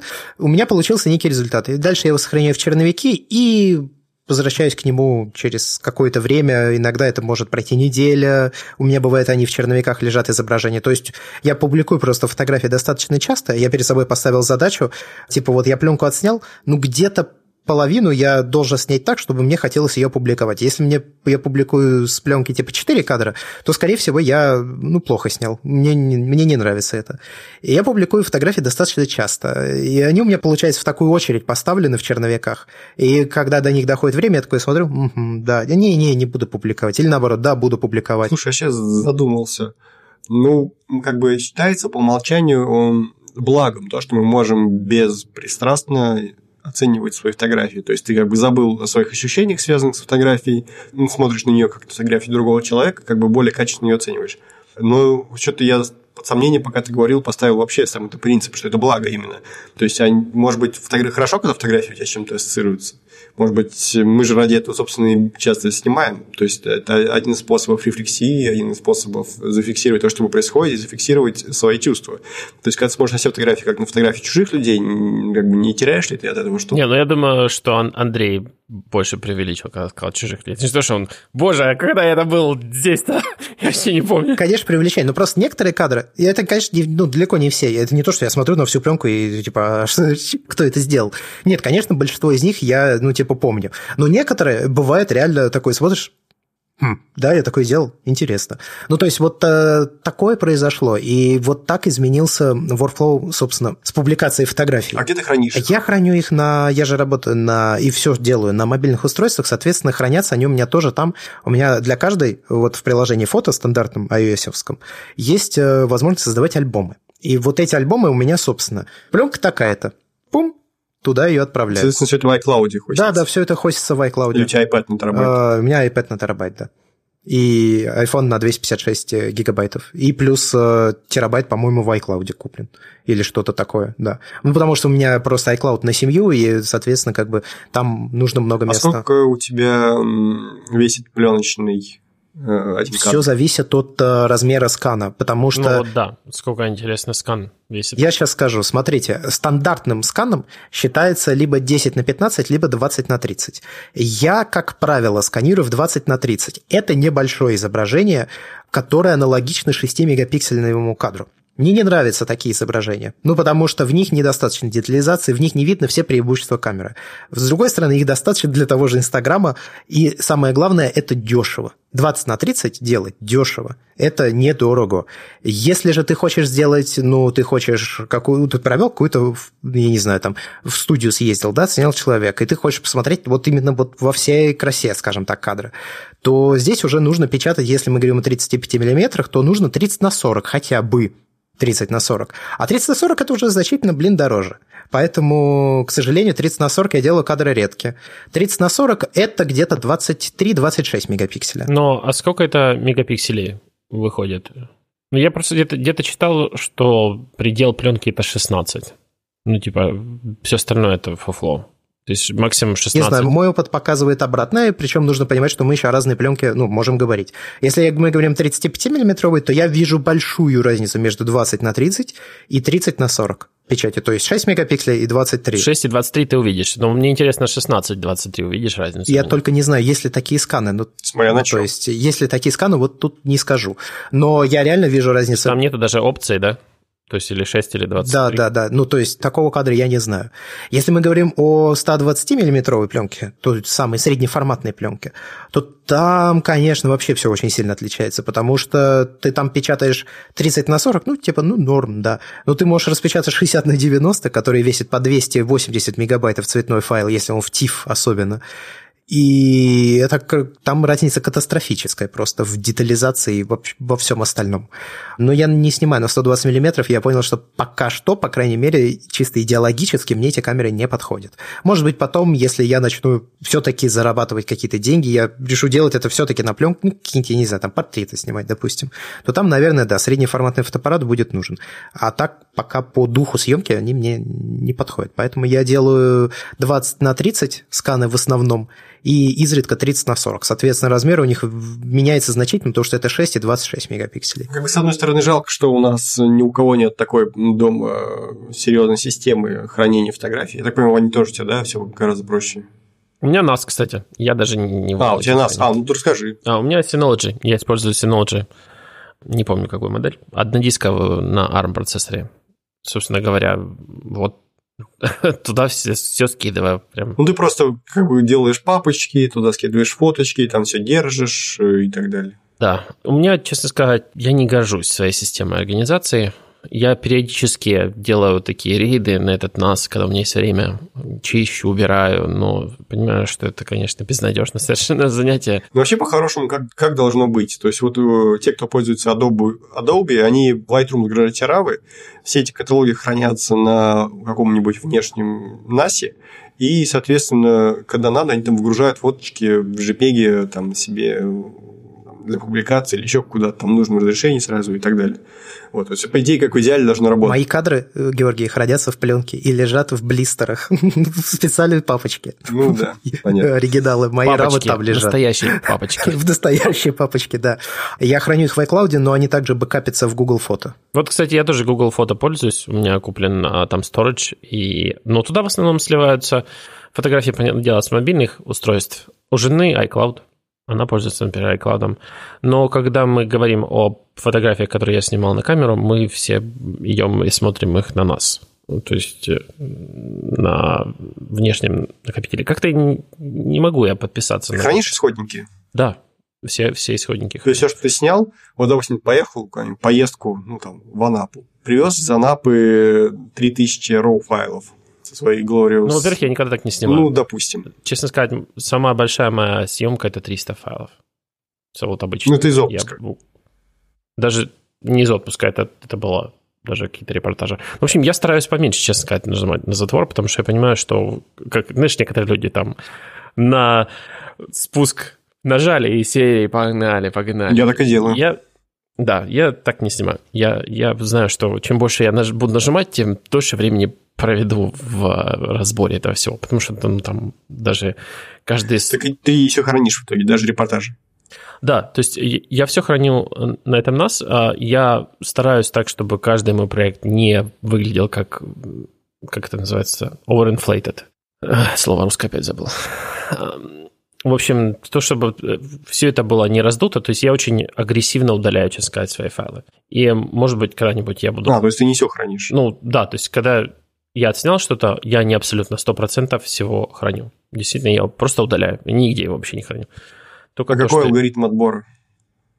То есть, какой алгоритм отбора у Андрея, я примерно представляю. Там отбирать особо нечего, потому что 36 кадров, как бы... Да, я получаю 36, 37, 38 иногда кадров. И да, скажу так, э, чаще всего я удаляю оттуда, ну, 5, может быть, фотографий. Ну, обычно, если у меня есть какое-то событие в рамках одного события, оно было отснято в серии. То есть, там будет 20, не знаю, 20-30 кадров я их открываю практически все, ну, или, скажем так, сразу быстро прохожу по 30, оставляю там 7, 5, когда как, потом открываю все одновременно. А где ты их отбираешь? В проводнике?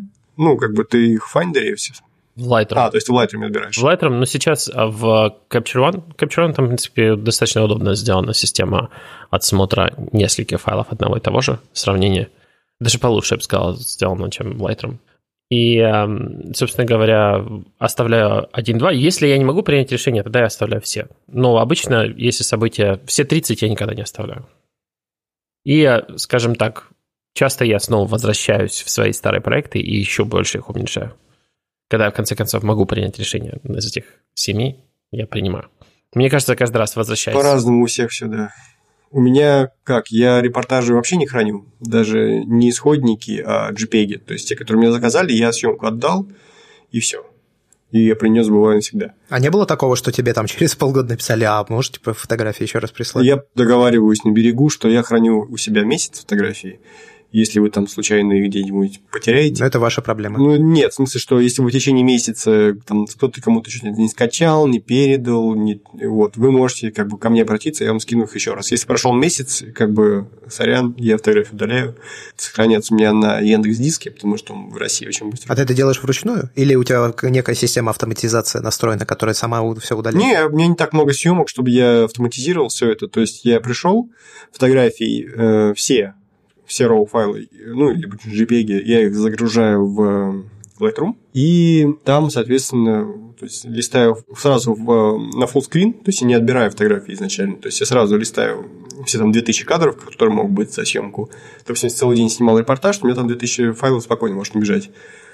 Вот, и я, соответственно, открываю их сразу full screen и листаю, удаляя как бы то, что мне не нравится. Просто еще до того, как отрендерилась фотография, я уже вижу, как правило, фокусе она или нет, и что ли там порядке композиции, и есть там какие-нибудь большие провалы по экспозиции, даже если их можно вытянуть. Э, ну, я знаю, что, например, на их пересвета тяжело вытягивать, и если я вижу сильно засвеченную фотографию по какой-то там причине, допустим, у кого-то другого фотографа вспышка сработала, у меня камера не успела переэкспонировать, и все.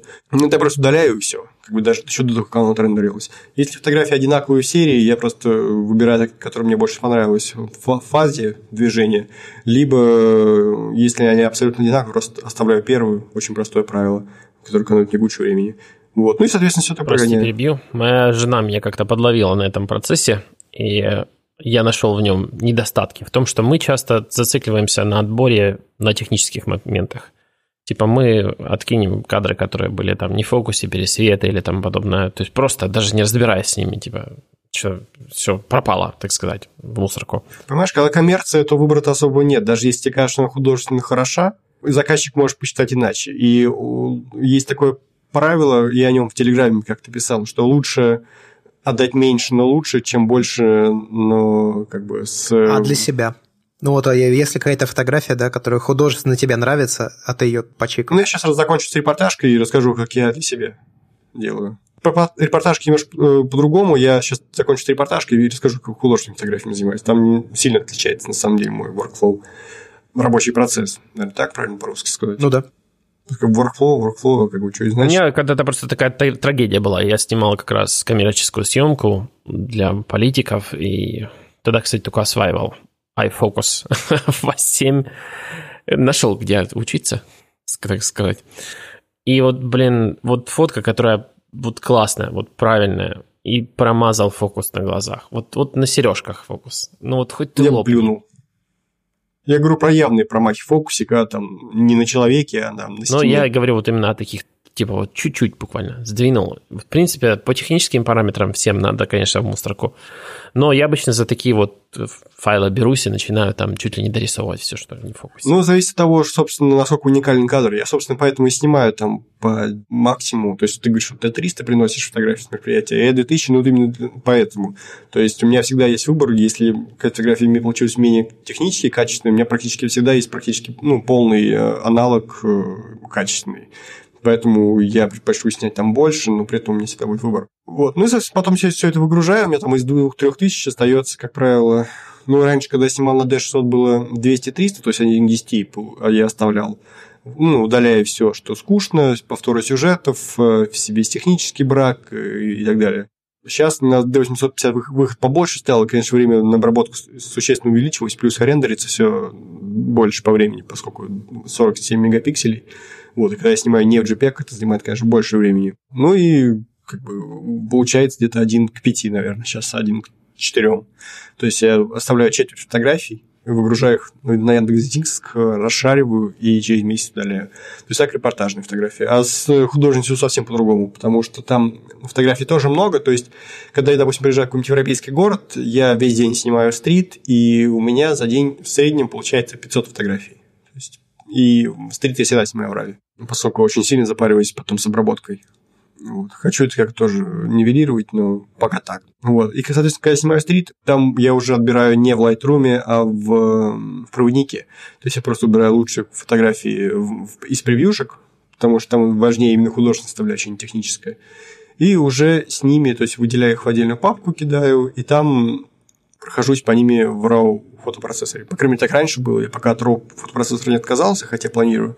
На данный момент актуально и такой алгоритм. Вот, дальше посмотрим. И все это прогоняю через RPP, загоняю после этого. То есть э, обработал фотку, сохранился, она открывается автоматически после фотошопа, провожу локальные, э, в фотошопе провожу локальные коррекции, то есть там кадрирование, цвет-цвет, э, то, что я не смог исправить в РПП, потому что там довольно скудный набор инструментов, на самом деле. Проявляет он лучше остальных, а все локальные коррекции я делаю в фотошопе. Ну, в принципе, это логично, на самом деле, потому что ну, все равно лучше, чем в Lightroom в плане ну, делать всякие локальные коррекции в э, фотошопе лучше, чем в Lightroom. Ну и вот, соответственно, конечно, фоточку сохраняю, потом из них выбираю, что хочу выложить, выкладываю и в печать или в публикацию. Не, ну, кстати, я думаю, надо сказать всем, что когда они делают эм, шаг в сторону, наверное, а, работать с фотографией, они должны выбрать себе, а, такой вот массовый э, инструмент для обработки, в частности, вот в случае моем это пока Lightroom, но я хочу уйти в Capture One и постепенно переезжаю, потому что Lightroom просто, когда туда файлы загружаешь, потом оттуда их забрать, это катастрофа какая-то. То, как это сделал Adobe, по крайней мере. И должен быть какой-то такой вот скажем так, скальпель или а, инструмент, как Photoshop, который вот, когда вы работаете с одним изображением, по максимуму можете вот на нем сфокусироваться, и там максимальное количество инструментов, э, которые есть в вашем распоряжении. Или это может быть тот же Affinity Photo. Ну да, то есть э, Lightroom это, грубо говоря, отбойный молоток, а Photoshop это долото, например. Я так. не знаю, это batch процессор, но как это на русском называется?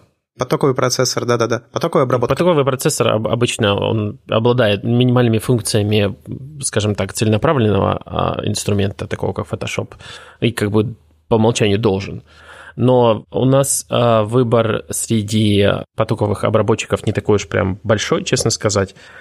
Тот же Photos, если вы на это можно назвать, в принципе, потоковым обработчиком, и им вполне можно пользоваться. То есть это как бы встроенный инструмент в macOS и в iOS. Он, кстати, довольно хороший, мне нравится. Я бы, в принципе, мог бы даже остаться на нем, если бы не некоторые опять... Ну, так он прямой наследник Aperture, Aperture довольно приличный был. Да, и как бы Apple на него, по крайней мере, не забивают на фото свое приложение даже те коррекции, которые там доступны, мне тоже очень нравятся. Поэтому если... Слушай, ты можешь сформулировать список своих претензий таких глобальных к Lightroom? Потому что Lightroom самый популярный софт, и мне кажется, многим было бы интересно услышать, собственно, что ты, что, что тебе надо, что тебе не устраивает. Ну, начнем с простого. Adobe жлобы. Если бы кто-то, ну, я очень долгое время и сейчас по-прежнему покупаю их подписку, а для того, чтобы с них уйти, просто вот прекратить подписку, это, там надо такие семь кругов ада пройти. Там не все просто так, честно сказать. И почему-то, хотя казалось бы, куча нету просто кнопки, все, отписаться, остановитесь, все. Нет, это, это целый процесс, это раз. То есть вот э, это охарактеризует их как бы культуру их вообще в целом. То есть они знают, что они всех фотографов держат за одно место, поэтому они совершенно в отличном положении для того, чтобы делать, что хотят, грубо говоря. Мне не нравится то, что я своими деньгами, в общем-то, ставлю их в такое замечательное положение. Второе – это бэкап или как-то вот просто уход с Lightroom. Если покопаться и поискать вообще даже официальных материалах Adobe, нету такого нормального туториала, как сказать, я хочу все забрать и уйти. Все, нет. Как это сделать? Нет, нигде. Нормально, нормально бэкапы не сделаны. Они сделаны через какую-то вообще катастрофу. И особенно если у тебя NAS, и тебе надо там это бэкапить, а потом надо в каком-то другом редакторе открыть. О, это вообще катастрофа получается. Поэтому вот, это, вот эти моменты. Второе, это третье уже, наверное. Они очень... Закрытые, то есть системы тебе не нравятся? которые Adobe предлагает. Да, они очень плохо работали с Fuji файлами. Просто кошмарно до недавнего времени. Сейчас вроде бы это поправили. А средние они работают с Sony файлами. Они хорошо работают только с Canon Nikon, в принципе, по сути дела, с двумя монстрами. Это они все, там все отлажено, там есть э, отлично работающий э, remote shooting, ну, когда вы используете, грубо говоря, камеру, подключенную прямо к компьютеру, и прямо в Lightroom сразу файлы отправляются, и сразу к ним применяются какие-то там шаблоны ваших обработок. А вот это вот ремоут у них от, отлаженный для нормальных взрослых камер, в то время как все остальные просто хромают на все ноги. Потом, и они как-то не стремятся, в общем, переключаться на малых игроков, на камеры которых я часто, в принципе, снимаю. И эм, в то же время производительность просто ужасная. Особенно там, опять же, если работать с любимыми файлами Fuji в Lightroom, они поставят на колени просто любой мощности компьютера. Прямо будет выть, ныть и умирать от, под файлами Fuji. Именно RAW файлами. То есть производительность, вот эти все мелочи. Может, там экстранс? Да, тут как-то с экстрансом тут прям по-моему, только в последних обновлениях научили работать. Я, честно сказать, ну, опять мне уже не на чем проверить, честно сказать. А, хотя можно старые файлы открыть и попытаться покопаться, как оно стало работать. Но было просто невозможно с RAW работать, поэтому многие люди поэтому становились адептами JPEG. Они просто плевали, типа, да ну его нахрен, буду в JPEG снимать, потому что это невозможно просто работать с Lightroom. Ну и всякие там архаичные элементы, которые меняются там годами. Я вот здесь добавлю, что на самом деле люди недооценивают сильно JPEG. Э, когда они посмотрят на RAW, они смотрят на все эти возможности RAW, думают, что все эти возможности им нужны каждый раз. На самом деле и JPEG очень сильно можно править. Как бы если у тебя какой-то опыт есть, ты, скорее всего, не настолько сильно косять. Ну, по, по крайней мере, во всем, что касается исправления косяков, э, JPEG делать можно. Ну, как бы и украшательство тоже, в принципе, вполне нормально. Если каких-то кардинальных проблем нет, то JPEG очень часто достаточно. Ну, по-моему, ты же говорил, что баланс белого в JPEG не очень правильный. В смысле? Ну, баланс белого JPEG файлы хуже всего переносят. RAW файлы проще переносят баланс белого. Смешанный баланс белого, это и я имел в виду. Что, как бы, когда смешанный баланс белого, да, там придется править, но как бы иногда это проще решить ну, да. В общем, Lightroom я не люблю из-за ряда причин. Вообще, по большей части, это, скажем так, наплевательское отношение Adobe к клиентам. То есть они относятся не как к клиенту, а как вот ты прям их не... Тварь, принес деньги и ушел молча Пшел отсюда. Паства, которую можно доить. Вот поэтому я скорее от них хвалю. Ну, тогда я побуду немножко адвокатом Lightroom, потому что, хотя при этом я один из главных его хейтеров все это время был, но я Lightroom по-прежнему пользуюсь, и тут несколько причин. Во-первых, потому что я веду блог фотографий, и все пользуются Lightroom, мне, чтобы что-то объяснить, проще все-таки сделать это на примере Lightroom. Поэтому как бы, выбора у меня особого нет. Второй момент – это связка с фотошопом, потому что от фотошопа я отказаться уже не могу по другой причине. Ну, собственно, и по, и по той же, и по тому, что как бы, это как винда, грубо говоря. То есть, все плагины, все как бы... Ну, даже не как винда, это не, не зачем сравнить. Ну, так настолько монополист, что реально как бы, найти плагин Action или еще что-то что полезное для других э, софтин гораздо тяжелее или там пресет, чем для фотошопа. Реально стандарт. Я поэтому начал с а, замены фотошопа. То есть я заменил сначала его а, Affinity фото. Ну и как бы опять же это связка. То есть мне Lightroom, грубо говоря, достается в нагрузку к фотошопу, как бы странно не пользоваться. Это второй момент. И третий момент. Все-таки Lightroom улучшают. Э, тем претензий, которые я к нему предъявлял раньше, это в первую очередь детализация и цвет. В принципе, получше стала расшифровываться вся эта фигня, которая раньше расшифровывалась плохо. Ну, то есть, надо понимать, что RAW файлы на самом деле кодируются, и нет такого расширения .raw. Есть .nef, есть точка, как там, CRV, точка DNG. SER. DNG это немножко другое. Нет, DNG это Digital Negative, цифровой негатив. Вот это, кстати, как раз дефолтное RAW расширение, если так подумать.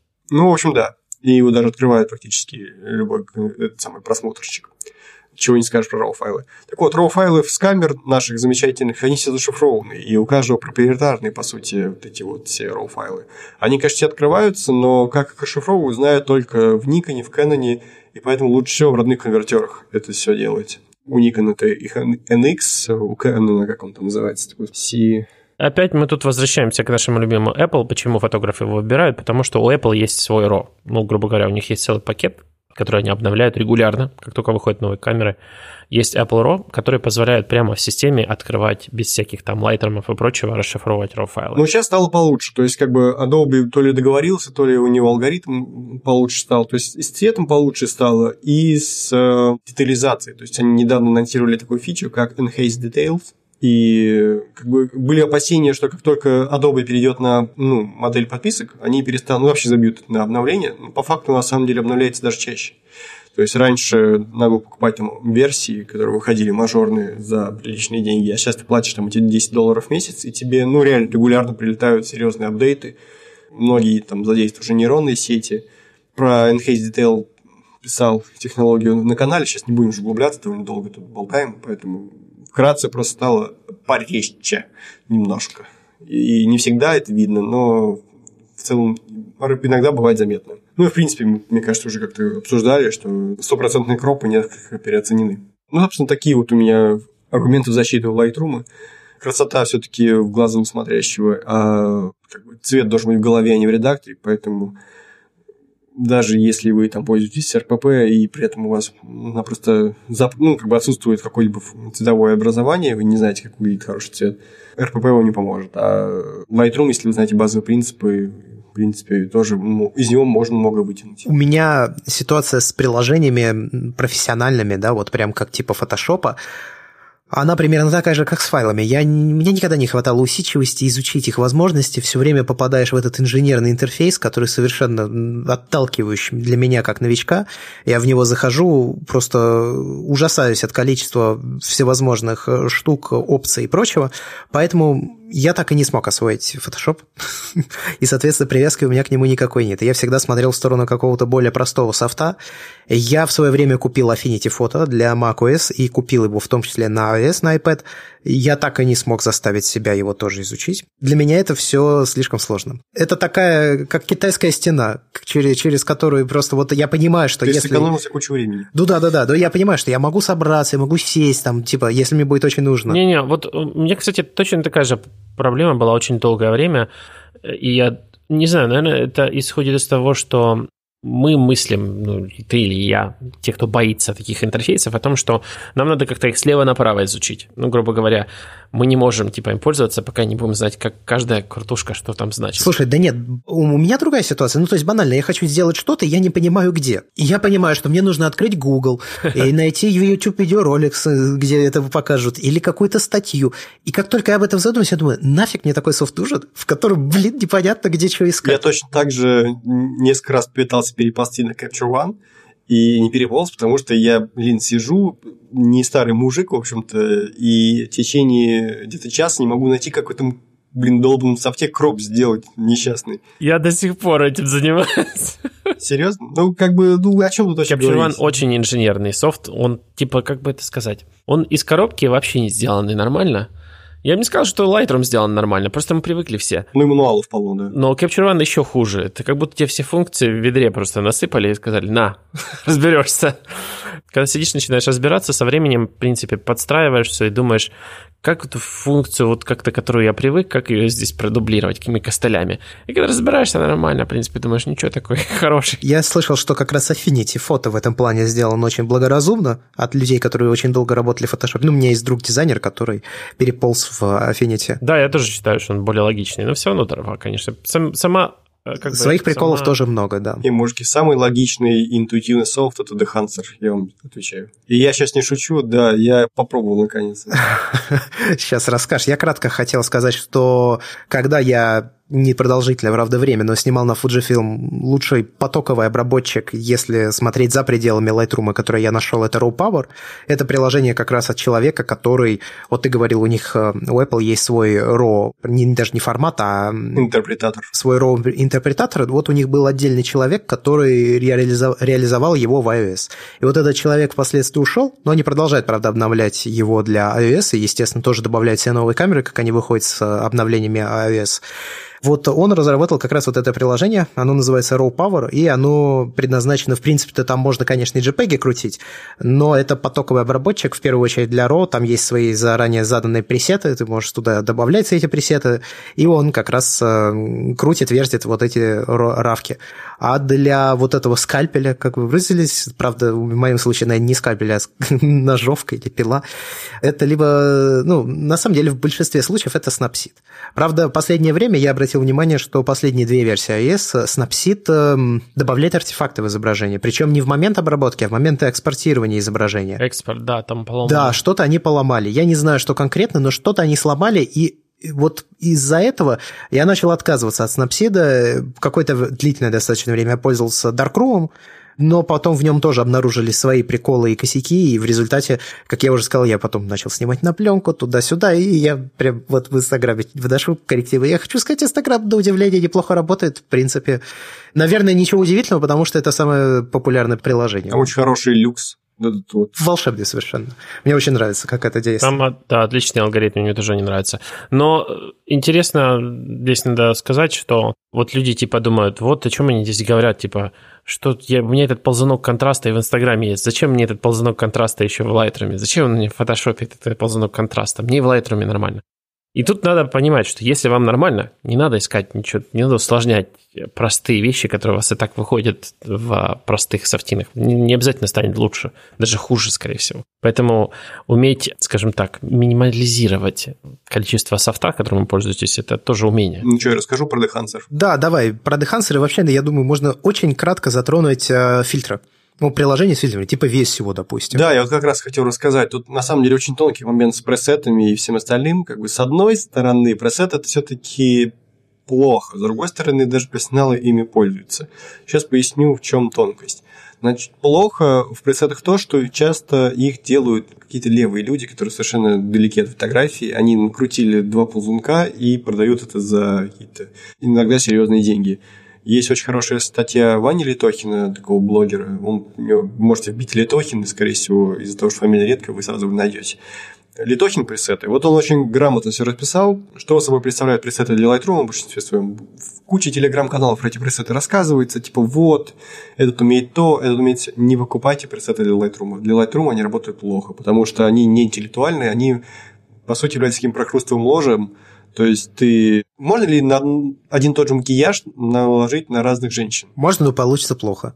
Ну, скорее всего, не так хорошо, как на той женщине, на которую изначально этот макияж придумывали. Когда как? получится, так сказать. Ну, как бы у всех женщин разные черты лица, и по-разному все это красится. Ну, то же самое с фотографией. Если будете накладывать один и тот же пресет, как бы на если вы понимаете, стало хуже или лучше, значит, вы, скорее всего, сможете накрутить сами лучше, и это будет быстрее и тем более бесплатно.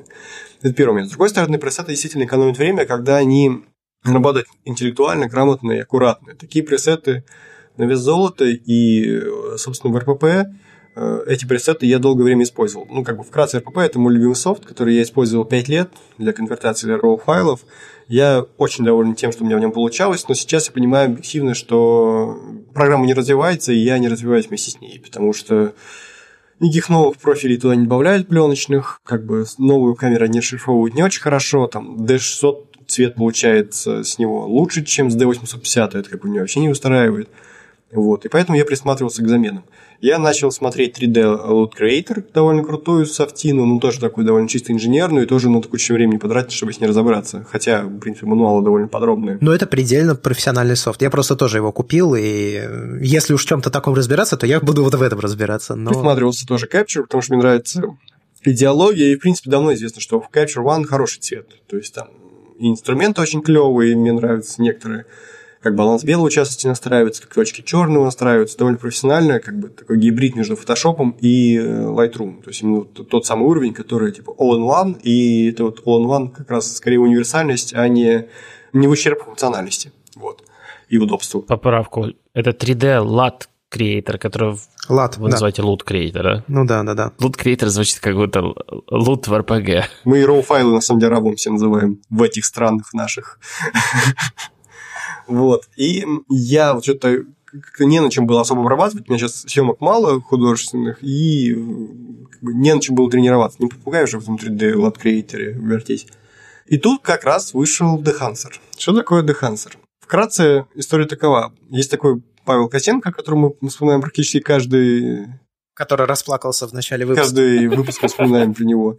Это такой довольно известный блогер, как фотограф он, наверное, тоже, в принципе, известен. Его очень хорошо рекламирует его «Живая цифра», книга, которую он написал, и которая, наверное, изложила все базовые принципы корректировки изображений, так что получилось нормально по цвету. Он пять лет назад выпустил экшен, который гармонизировал изображение. Он брал фотки там всяких блогеров, Доли, Варламова и так далее. Понижал saturation, задирал локальный контраст, э, контраст общий, понижал экспозиции и вуаля, типа шедевр. По крайней мере, со стороны все это выглядело так. На самом деле, экшен был гораздо сложнее. Он этот экшен сначала э, обновил до второй версии, потом до третьей, потом понял, что все это нифига не работает в фотошопе, нужно что-то более интеллектуальное и нелинейное, и выпустил э, приложение Degradar. Это было такое приложение для iPhone, которое на лету гармонизировало цвет. Получалось тоже очень плохо. Это, во-первых, работало плохо как софт, во-вторых, плохо получалось иногда в нем обрабатывать фотографии. Я его использовал поверх обработанных кадров, чтобы гармонизировать цвет немножко, что такой свежий взгляд, типа того. Вот. Деградер они забросили, через два года выпустили Dehancer, назвав более адекватным для англоговорящей публики свою софтину. Получилось примерно то же самое, но уже получше, с другим интерфейсом, с другой скоростью работы, но как бы все еще это как бы было такое очень сырое поделие. И сейчас в 2019 году они выпускают Dehancer для Mac, И могу сказать, что да, действительно, сейчас этим уже можно пользоваться. Результат по-прежнему не всегда получается хороший, но, по крайней мере, от идеи сделать такой гармонайзер они отказались, слава богу. Они больше не пытаются сделать из любой фотографии, скажем так, под одни стандарты подгонять совершенно разные по сюжету фотографии.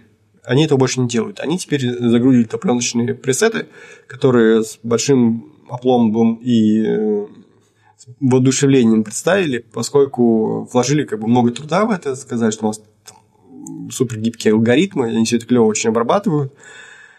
Вот, и по итогу у них получился тот же самый РПП с пленочными профилями, но типа более такой продвинутый, который с большим количеством пленок и более клевым цветом. Я посмотрел, что получается. Получается, когда как. Когда лучше, чем РПП, когда хуже – но в целом, да, я думаю, что я переползу на этот софт РПП, потому что, ну, просто это что-то свежее, новое, как бы надо двигаться вперед и как бы иначе. Ну и, в принципе, это импонирует моим текущим взглядом на фотографию, что обработка должна занимать минимум времени. Как бы 2019 год, сидеть, э, ковырять HSL и прочую фигню, ну, как бы, ну, нет. Как бы, есть дела поинтереснее если ты не работаешь профессионально. Пока ты рассказывал тут про Dehancer, я открывал, листал примеры, там, чего происходит.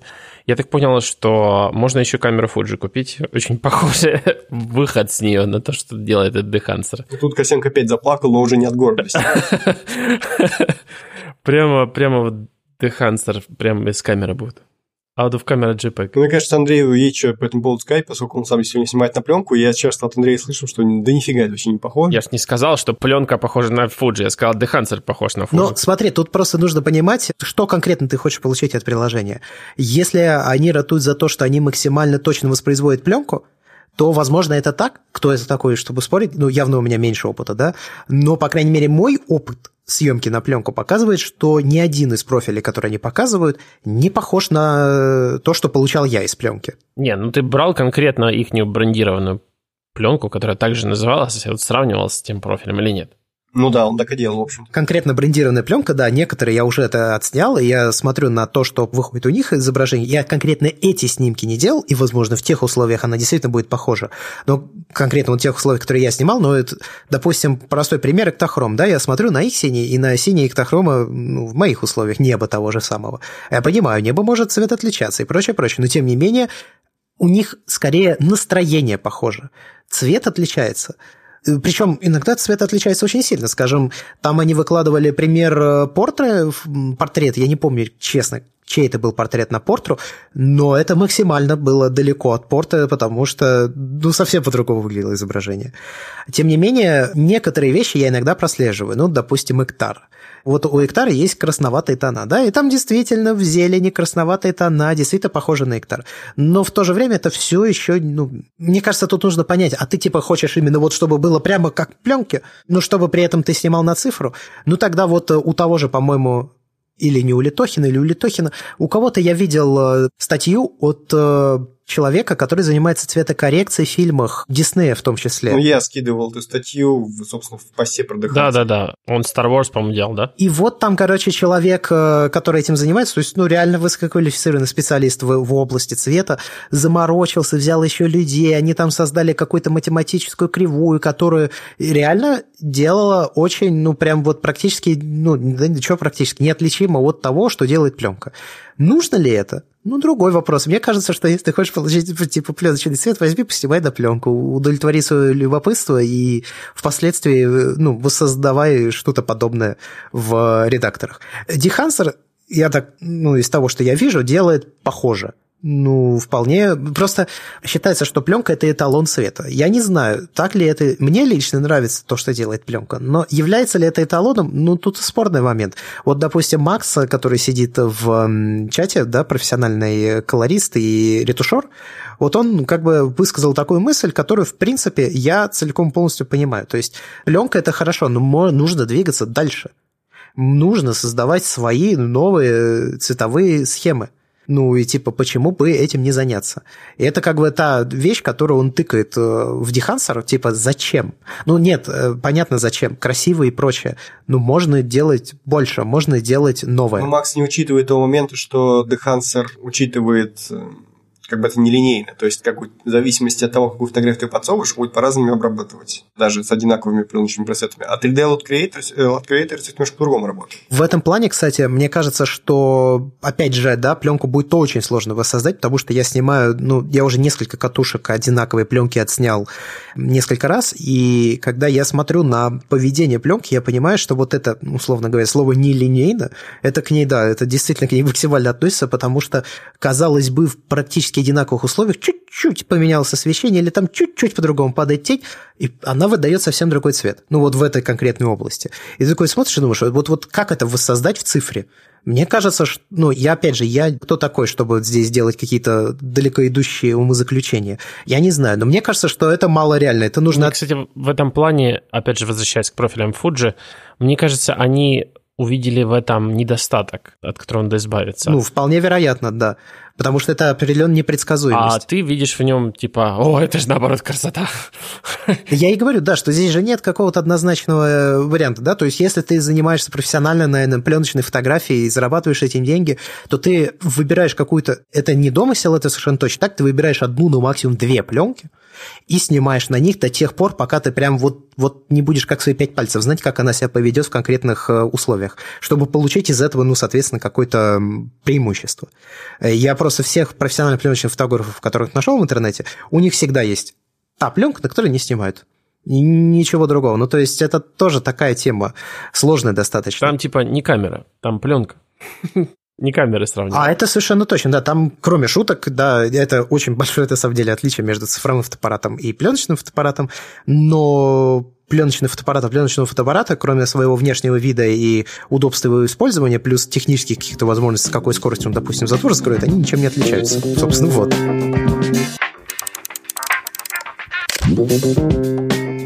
Что можно сказать? Нет каких-то определенных догм. Есть рекомендации которых можно придерживаться, можно не придерживаться. Обрабатывать изображение или же не обрабатывать изображение. Должно оно выглядеть так, как выглядит по-настоящему в жизни, или не должно оно выглядеть так, как по-настоящему в жизни. У всего этого очень много переменных. Это зависит от жанра, в котором вы снимаете, зависит от э, сценария, который вы снимаете, это зависит, зачем вы это снимаете. То есть для себя там, или вы хотите в, на какой-нибудь фотоконкурс отправить свои фотографии, или, возможно, вы делаете арт-инсталляцию или арт-проект. Еще зависит от того, где будут смотреть, если будут вообще смотреть эти фотографии, потому что фотография, которая отпечатана на бумаге, выглядит не так, как фотография, которую отображает монитор монитор. А если отображать монитор, то какой монитор? Тут просто миллион самых разных причин, почему может быть так, или и так, и так, или, может быть, вообще никак не надо. Каждый должен подобрать под себя подходящий, наверное, инструмент. Вполне вероятно, что простой инструмент будет наиболее для вас подходящим, и, может быть, очень сложный инструмент, которым пользуются абсолютно все, окажется для вас конкретно плохим выбором. И ровно наоборот, тот выбор, который вы еще не попробовали, какой-то из сложных, вполне вероятно, окажется лучшим для вас, и, может быть, стоит его попробовать. Здесь, наверное, я хочу один такой вопрос. Вот вы как считаете, человек, который вот сейчас начинает заниматься фотографией, ему стоит вкладываться в Lightroom, Photoshop, или же ему стоит попробовать другие приложения? Хороший вопрос. Просто раньше альтернатив как таковых и не было, потому что они, ну, как вид существовали, но они ни в коем разе не могли с ними сравниться. Сейчас, я как понимаю, уже есть приложения, которые, может быть, не в стопроцентной своей э, а, аналогичности, да, по функциям или еще чему, но они уже являются полноценными конкурентами. Думаю, пока стоит. Э, наверное, через несколько лет ситуация изменится, но как бы, наверное, те знания, которые... Понимаешь, базовые инструменты и, в принципе, везде одни и те же как бы там не крутиться, все-таки те же кривые, те же ползунки, общие принципы не отличаются. Поэтому, наверное, лучше начать Photoshop и Lightroom просто потому, что огромное количество мануалов. Собственно, я в канале рассказываю всем примере Photoshop и Lightroom, и ближайший пост у меня будет про три моих любимых э, инструмента Photoshop и Lightroom, Lightroom просто потому, что как бы, это стандарт – вы любой вопрос, который у вас возникнет, сможете быстренько нагуглить. Вот, например, у меня возникла проблема с кропом на Capture One. Да. И что? Я не могу нагуглить, блин. Я сидел где-то и минут 30 пытался просто найти, как мне обрезать фотографию в этой несчастной программе. Гораздо меньше было. Ну, так, тот момент, когда я пользовался комьюнити, а в Photoshop ты любой вопрос задаешь, и либо у тебя сам Adobe показывает, у них довольно хорошая категория факт, frequently asked questions, либо любой там, не знаю, блогер, есть такой блогер видео Pixel Infect, как так он называется, наверное, самый клевый видеоблогер по части ретуши. Он все показывает на примере фотошопа, и как бы у него короткие довольно видосы, и он вполне такие практичные вещи показывает. Ты смотришь на это, ага, запоминаешь, повторяешь, и все просто. Такого же количества информации по другим конвертерам нет. Поэтому я думаю, что все-таки, да, стоит начать с Lightroom и фотошопа, а там уже как бы смотрите сами куда стоит двигаться. Меня, конечно, про продукты Adobe лучше не спрашивать, потому что я, я считаю, что с ними надо связываться как с чем-то больным и инфицированным. То есть его можно как бы держать на компьютере, но вот так вот, чтобы пользоваться, только в случае, когда вот других вариантов больше нет. Я считаю, что когда ты начинаешь, вполне можно обойтись фото с встроенным в Mac. Изначально там хватит всего, что там есть. Не соваться, типа, взрослую ретушь а-ля фотошопа. Освоиться, хорошо вот себя комфортно чувствовать в этом фотос. Если у вас Windows, пойти купить Mac – Другого совета у меня нет. не знаю, какая там бесплатная альтернатива Photos. К сожалению, я не, не в обиду всем, кто Windows пользуется. Я уверен, у вас там что-нибудь есть. Там, не знаю, может, Paint тоже эволюционировал наконец. По-моему, сейчас просмотрщик умеет что-то корректировать. У меня же есть винда, на самом деле. Я за ней провожу столько же времени, сколько за маком. Там, по-моему, я сейчас не буду ручаться, но, по-моему, там есть в стандартном просмотрщике, который, кстати, лучше, чем на маке. Там есть базовый инструмент коррекции. Ну, прям самый базовый. Ну, вот видишь, им даже повезло больше. В общем, освоиться с таким потоковой обработкой в таком вот э, изначально бесплатном. Вот когда вы все поняли, что надо идти дальше, чего-то не хватает, каких-то там изменений таких серьезных, я бы все равно советовал начинать учиться на Affinity Photo, как бы трудно это не было, но вы себя не подпишите под этот несчастный Photoshop который вот типа стал монополистом, все есть под него, и все, никто не хочет уходить. А надо меняться, надо меняться, как по мне. Ну, конечно, да, Photoshop всегда может... Ну, еще зависит от того, на что вы снимаете. Как бы если в основном вы снимаете на смартфон, то там, наверное, не стоит покупать ни Lightroom, ни Photoshop. Там достаточно виска какого-нибудь. Или там то, что Андрей посоветует. Если вы снимаете на пленку, то видите, Андрей вообще Инстаграм обходится. Если вы снимаете там на большую взрослую камеру, допустим, там, не знаю, вам батя подарил, там, брат старший или какие-нибудь другие недоброжелатели, вот, они значит, дарят эту зеркалку, типа, учись, сынок, ну, тогда, наверное, Affinity или Photoshop или GIMP какой-нибудь. Photoshop скорее более-менее монополист, то есть там придется с Adobe связаться, но в Lightroom я бы не совался. Он реально не так уж и сильно лучше, чем встроенный фотос. Ну, там, может, пару-тройка функций, которые, может, повлияет но в целом лучше просто обходиться Photos или каким-то другим обработчиком. Не Capture One. Capture One для очень суровых мужиков. Capture One — это отдельная история. Для Зарекского. Thank you. Ну и на этом мы будем заканчивать пятый выпуск подкаста «Похоже, я фотограф». Большое спасибо, что слушали. Ставьте нам оценки в iTunes, потому что это очень важно для того, чтобы подкаст поднимался в топе в своей категории, может быть, даже среди всех остальных подкастов. А вы можете читать нас на сайте predicast.com, вы можете читать нас в Твиттере, ссылки на все профили указаны в описании к каждому выпуску подкаста. И вы можете также читать еще блог Георгия о фотографии DJ Pictures, и можете читать его телеграм телеграм-канал о фотографии, пока завод не починили. Плюс у него есть такой приставочек или даже, может быть, на, наоборот, основная часть в виде чата, где сидят фотографы, общаются, обсуждают, туда можно прислать свои фотографии, получить кучу советов и критики в свой адрес. Может быть, это поможет вам стать лучше, а это ведь цель нас всех, так или иначе. А, до скорых встреч, пока. Всем пока. Thank you.